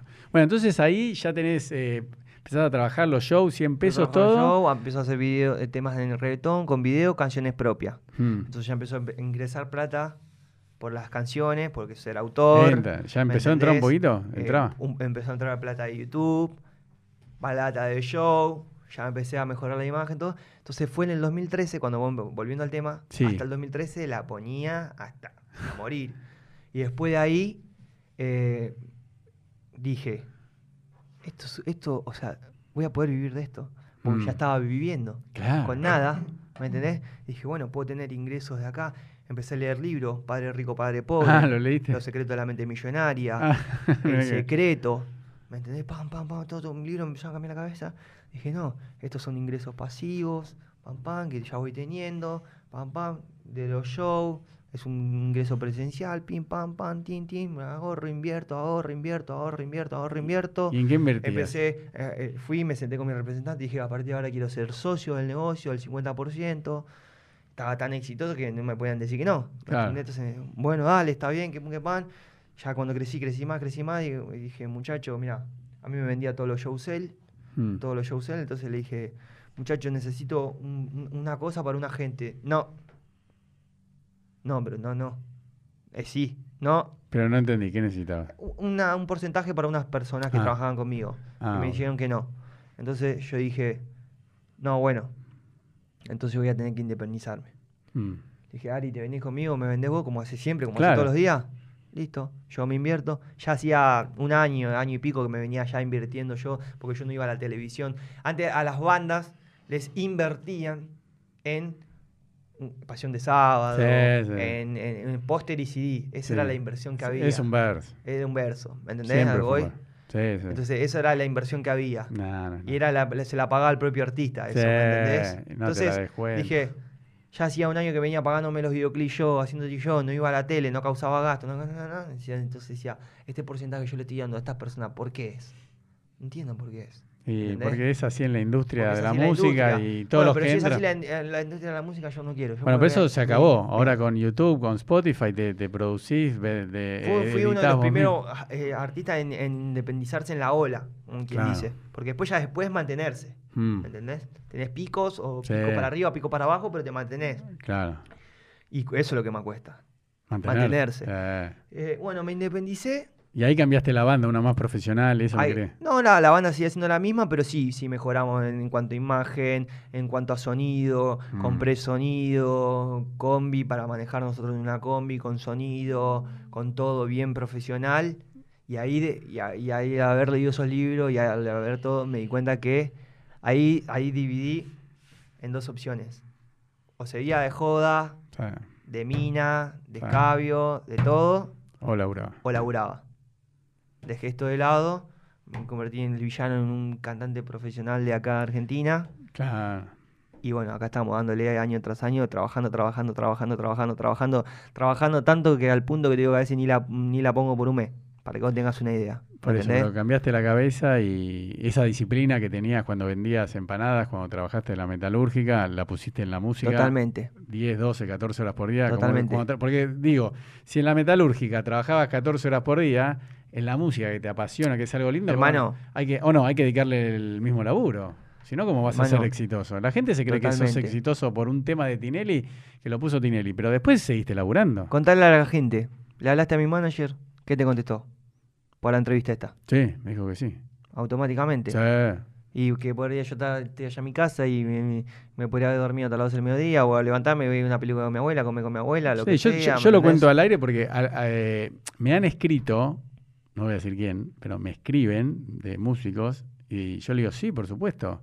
Y después me piden plata. Le digo, no, flaco, ¿cómo te voy a pagar para que.? No, bueno, porque el artista le digo, no, deja, seguí, eh, Justin Bieber. Le digo, me escriben y después me piden plata. Claro, no, no. Le dije, no, no, entendiste no, nada. Yo no sé si viste, lo tenés que ver, el documental de Justin Bieber. Obviamente. El pibe. Es mi ídolo. bueno, eh, tocaba en la radio más pedorra, el pibe y tocaba. Olvídate. ¿Entendés? O sea, no puedes poner, ah, no, yo solo si voy a Canal 13, no, a mí si no me entrevista Mirta Legrand no voy, flaco, tenés que laburar. Hermano, yo te voy a decir una cosa. Esto es una competencia, ¿no? O sea, es una competencia sana entre artistas, entre gozos. Algunos dicen, no, es una carrera. Pongámosle que es una carrera. Vamos, vamos a traspasar la música de los artistas, la, la carrera de los artistas a una carrera de autos. Mm, sigue siendo una competencia. Obvio. Esto es así, ran, ran, Sí, ran, obvio. ran, ran, ran. A mí me pones a correr la carrera y así tenga el auto destrozado, Sí, lo vas a ganar. voy a ganar. Pues tenés la mentalidad, la forjaste de chico. ¿Me entendés? O sea, tarde, temprano, gozo. O sea, o gano o muero en el intento. Nada, te va a ir bien, siempre te va a ir bien. Bueno, escúchame, villano, va, Johnny, dos horas vamos. ¿Vamos a la pregunta? Dale, Dale, agarra, el celu y vamos, a la pregunta de la gente, a ver. Vamos. Preguntas que están en mi Instagram, que mi Instagram es arroba elvillanoar. Sí, sí, eso lo vamos a poner acá en, sobre impreso. Acá estamos. En la descripción, todo. Subimos para arriba y empezamos a ver las preguntas. Sí, acordate de nombrar el- la persona que hizo. Ok.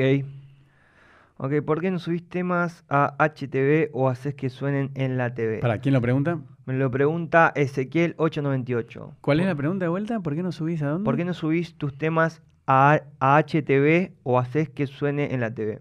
Mira, nosotros estamos creciendo. ¿Qué es estamos... HTV? HTV es un canal de música donde pasan videoclip de música. ah, no sabía. Pero las pautas ¿en- son- ¿En la tele? Sí, las Ah. pautas son eh, ¿Quién mira la tele? recontramente, sumamente altas.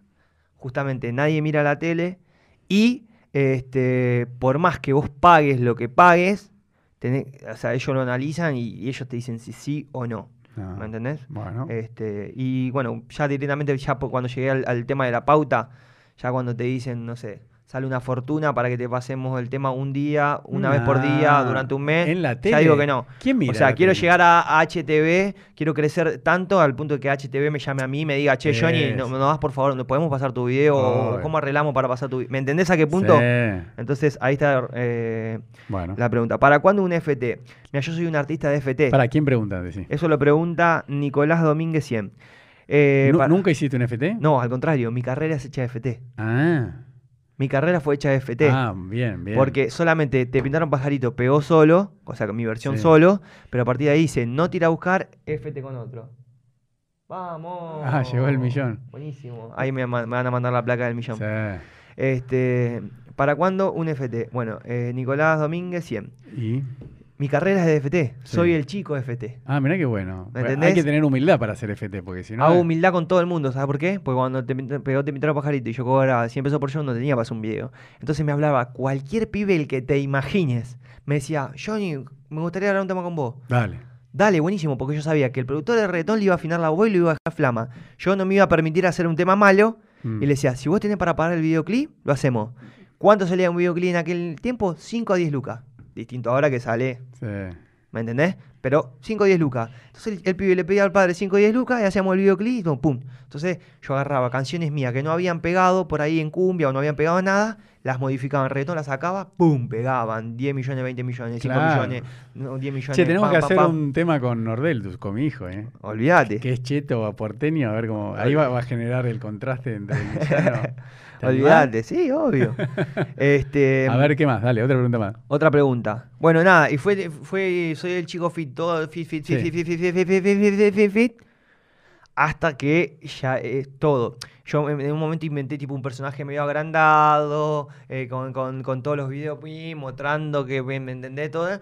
Y eh, eh, fue un personaje que me sirvió porque al principio la gente no sabía si yo era cumbiero, reggaetonero, no sabía nada, nada. La gente compró, pero a medida que te van conociendo, loco, sos un argentino igual que nosotros, ¿me entendés? Entonces yo tuve que eh, decir, ya el fit, fit, fit, fit, siempre con desconocido. Al crecer tanto, ya quieren que vos hagas un fit con J Balvin, con Maluma, con, ¿Y? con Nicky Jam, ¿me entendés? Y esos fit todavía están eh, difíciles de alcanzar. Hay que, yo tengo que seguir creciendo como artista. Entonces lo que pasa ahora, ¿por qué me preguntan? Porque, porque ahora por- me preguntan cuándo un fit, porque hace rato que no hago Claro, un fit.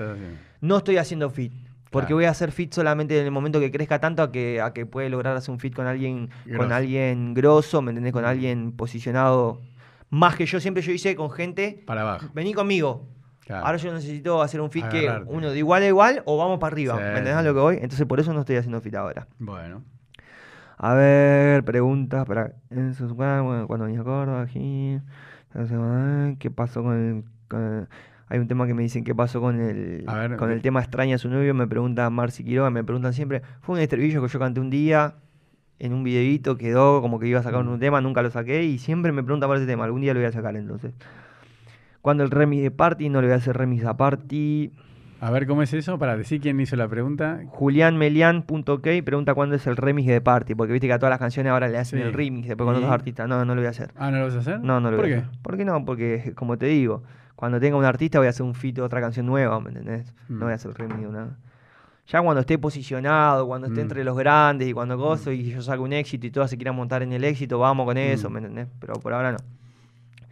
Este, ¿por qué no andas de novio? Bueno, ¿Y? ¿Por qué no? ¿Por qué no ando de novio? Prisi, guion bajo 2001. Eh, ando 100% enfocado en el laburo. No, o sea, no, no, no tengo la energía que una por ahí una chica necesita en depositarle a ella. No, no, estoy, concentrado en eso. Eh, también soy de fijarme en, en- en las pibas más hecha y derecha, que más en las pibas que andan en la joda y todas esas Sí. cosas. Y la piba hecha y derecha, dice un cantante, No. esta anda de joda todos los días, no, no. Entonces no, no, cuesta, cuesta, ya se va a llegar solo eso, no, no, no, Bueno. no es algo que viene solo.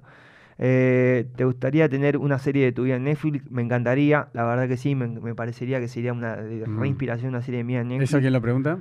Melinarios 35. Bueno, Este, mm, pasa que sacó una serie Nicky Jam, sí. que tiene una serie muy es una vida no te digo parecida a la mía pero la serie sería muy algo algo sería medio parecida a la serie ¿me entendés? con, algo más Mm. argentino pero sería algo parecido que no descarto hacerla igual Eh, a ver a ver a ver Porque hay muchas que se repiten, ¿no? Que dicen, Sí, ¿cuándo venís? ¿Cuándo venís? ¿no? ¿Qué- le- me preguntan si te gustaría ir al bailando me gustaría ir al, al- al bailando obviamente Sí, porque es una, buena claro. pantalla está buenísimo y es, es un lugar eh, típico de Argentina Eh, Marcelo Tinelli Susana Jiménez eh, Moria y Mirta Sí, son íconos que los cuatro íconos que, con, Mm. los que, con los que hay que estar Eh, ¿en qué te inspiras para escribir? bueno me inspiro mucho en esa piba que ¿Para quién lo, quién lo preguntó? ¿en qué te inspiras para escribir? lo preguntó Carolina Díaz Oc Sí. no, perdón. Eso, Carolina Díaz Oc preguntó por qué estás tan buena. Ahí ¿En qué te inspiras para escribir? Vale-Morales 24. Sí. Me inspiré muchísimo en esa chica que me dejó y después quiso volver. Ah, Porque pégate, pinaro, pajarito. Y yo digo, ¿por qué pega esta canción? Porque yo cantaba todo el tema fiestero, tipo, dale, nena, boom, vea, boom, Sí. vea, boom, vea. Yo saca, todo, yo saco un tema romántico. ¿Qué pasó con el que dijo que ta? Yo digo, ¿qué? ¿Por qué pegó? ¿Será, ¿Habrá pegado esa canción por la letra? Así por la letra. Yo tengo mil temas de despecho para hacerle a esta chica. claro. Empecé a hacer todo el tema de despecho. Pegaron todo y a partir de ahí, bueno, es como bueno. que casi toda mi carrera es dedicada a esa chica. Eh, a ver. La mayoría preguntan cuándo voy a ir a tal lado. Claro, no, no, por eso, decilo. O sea, ¿De todo qué equipo sos? Tiago, que vivo más acá, no soy futbolero, así que no, no, No. no. Solamente miro a Argentina cuando juega Argentina, nada más. Este, a ver. Pa, pa, pa. Mm, Bueno, lee tres más y terminamos. no, pasa que no, no. Siempre que, a ver qué dicen, ¿cuándo venís? ¿no? Sí, ¿Cuándo venís a tocar cuando acá? venís acá, cuando venís allá. Mandame un saludo. Eh, hay que ser ambicioso en la vida. Leo-mer-odicio. Calculo que si no sos Mm, ambicioso, un mm. poco ambicioso, ¿me entendés? No, no. Mm. O sea, si vos no sos ambicioso, te quedas en tu casa con tu mate y con No, no sé la nada. tele y, Y chao. y voy y hago una changuita. ¿Y cuánto, con cuánto como el día? Con 300 pesos. Y bueno, voy, hago la changuita, hago los 300 pesos, vuelvo y Ah. ya me quedo ahí tomando mate y sigo viendo la tele. No. O sea, la ambición yo calculo que es lo que te... Bueno, dale, te- dos preguntas más y cerramos. Dale. Vamos con dos preguntas más. Como esto se corta, vamos a buscar dos preguntas buenas. Ah, igual después te dejo que para que hagas un. Yo siempre. Un sueño pendiente por cumplir. Ah, está bueno, a ver. ¿Quién lo pregunta? eh, lo pregunta Facu-Vázquez03. Entrar a la industria del reggaetón. Eso es un sueño pendiente que, viste, que todavía Pero no que sé. no, no entraste. No se me da. No, yo estoy haciendo reggaetón. Soy el reggaetonero de Argentina. O sea, no, no- yo te pregunto a vos o le pregunto a la gente. ¿Cuál otro cantante de reggaetón hay en Argentina? No, no. es. Ninguno. ¿Me entendés? Entonces, ¿Y por pero eso- por qué decís cuando entras a la industria? entrar a la industria del reggaetón porque yo, por ejemplo, todavía sigo tocando cumbia en los boliches, yo toco cumbia. Ah, Yo hago reggaetón, pero en los boliches toco cumbia. Ah, no sabía. Este, y todavía no tuve la posibilidad. Y tengo un, un fit con Arcángel y un fit con Kevin Roldán. Pero ambos fit fue. El fit con Arcángel fue porque un artista ya tenía un tema grabado con Arcángel y me metieron en el remix. O sea, yo con Arcángel no tuve ningún eh, trato de nada, nada. Mm. Este, y con Kevin Roldán sí, él vino acá a hacer promoción, pegamos la re buena onda, grabamos un tema, pero después le, le queríamos hacer video todo y él me dijo, no, lo quiero sacar solo al tema, y el tema era mío, ya había salido. Le digo, no, hermano, hay que sacarlo con video, hay que romperla todo acá. No, me dijo, no, no, quedó en la nada. Entonces como que todavía sigue todo eso en Mm. stand-by. Bueno, dale, última pregunta. Y última pregunta. A ver, a ver, a ver. Porque, porque hay un montón que te, te saludan, te hablan. A ver. Última pregunta. ¿Tenés, ¿Tenés algún ídolo? Eh, Me pregunta Belu Bárbaro. sí. Ídolo realmente que yo lo haya sentido como ídolo, que me desesperaba más que todo, más que todo, A el ver. polaco. El polaco. Y que está en vida. Así que le mando un saludo. Si está ¿Polaco si qué ve la tiene? Siempre, y él ya lo sabe, lo ¿Pero qué- recardoseo, qué- lo qué edad veo. tiene el polaco? Tiene de 3, 4 años más que yo. Por eso. Pero fue el que me inspiró en la cumbia todo y lo veo y, es- y lo, lo quiero, ¿me entendés? Ah, lo ¿sí? abrazo y cada vez que lo veo, el otro día cantó conmigo. Ah, ¿En serio? Sí, ¿Cantaron ahora juntos? tengo la re buena onda. O sea, tengo ¿Y la es re tu buena onda. ídolo? Es mi ídolo y me siento al lado y le digo, vos sos mi ídolo. No, vos sos qué mi ídolo, lindo. punto, vos ¿Y sos qué mi hace el polaco? Ya le dije que me iba a tatuar la P del polaco todavía, pero no me la, no me la, no, todavía no me fui a tatuar. Este, ¿Y no es raro para él que alguien tan es cercano y- de edad? es raro que hasta es hasta medio como un repelente, ¿viste? Porque te da como Sí, diciendo, pará, hermano. te Pero, asustás un poquito. pero no importa. Pero Bueno. es el único ídolo que vos decís. ¿En serio? Más fue que- referente. Después, No, pero más, más que el Potro Rodrigo, sí. Más que la mona, más que Más, mil veces más. el o sea, polaco que te lleva que- 3, 4 años. No, no te puedo Olvídate, sí, sí, él es el creer. Pero ¿y cómo fue que flasheaste tanto? Todo, todo, como porque él fue todo, fue toda mi infancia, fue de que venía a los 15 años, me volví fanático de él de un grupo que estaba en Naical, y después lo seguí, lo seguí, lo seguí, me encanta Qué cantaba, bárbaro. me encanta todos los temas que graba, me encanta todo lo que hace, me encanta cómo es, me encanta la personalidad, me, me inspira, me, Qué es un chabón que es un luchador, ¿me entendés? También re luchador. A él le tenés que hacer una entrevista también, Sí, invítalo, bueno. invítalo porque Me tenés que hacer el gancho. una buena entrevista. Ahí, a ver. Dale, que- después te hago el gancho. Me tienen que hacer el gancho. Y bueno, Bueno, listo. Bueno, escúchame algo. Sí. Bueno, mil gracias por haber venido. Un placer. Y ahora lo, lo que siempre hago es que vos con tu cámara le Sí. dejes un mensaje a tus fans, a, a los chicos que, que- quieren empezar en la música, que pienses también en chicos pobres, ya sea de Córdoba, de cualquier parte de Argentina o de Latinoamérica que escuchen esto, un mensaje, un aliento para decirle, sí, se puede. Yo soy, o sea, vos, Johnny, sos una prueba viviente que con disciplina, trabajo, amor, vocación, se puede llegar. Así que lo, lo que vos quieras decir para cerrar. Bueno, este mensaje para toda la gente. Así estés en el fondo del mar, a veces es necesario tocar fondo para salir para arriba. Entonces, con persistencia, trabajo, amor, alegría y, con, muchas ganas de progresar, motivándote todos los días, porque la motivación es algo que tiene que estar todos los días, se puede salir adelante. Pueden escuchar todo el podcast, pueden ver mis videos en YouTube, pueden ver mi biografía entera en YouTube. Y, y nada, y acá tiene una prueba viviente de que, de que sí se puede. Yo estuve en el fondo del mar de no tener absolutamente ni para comer.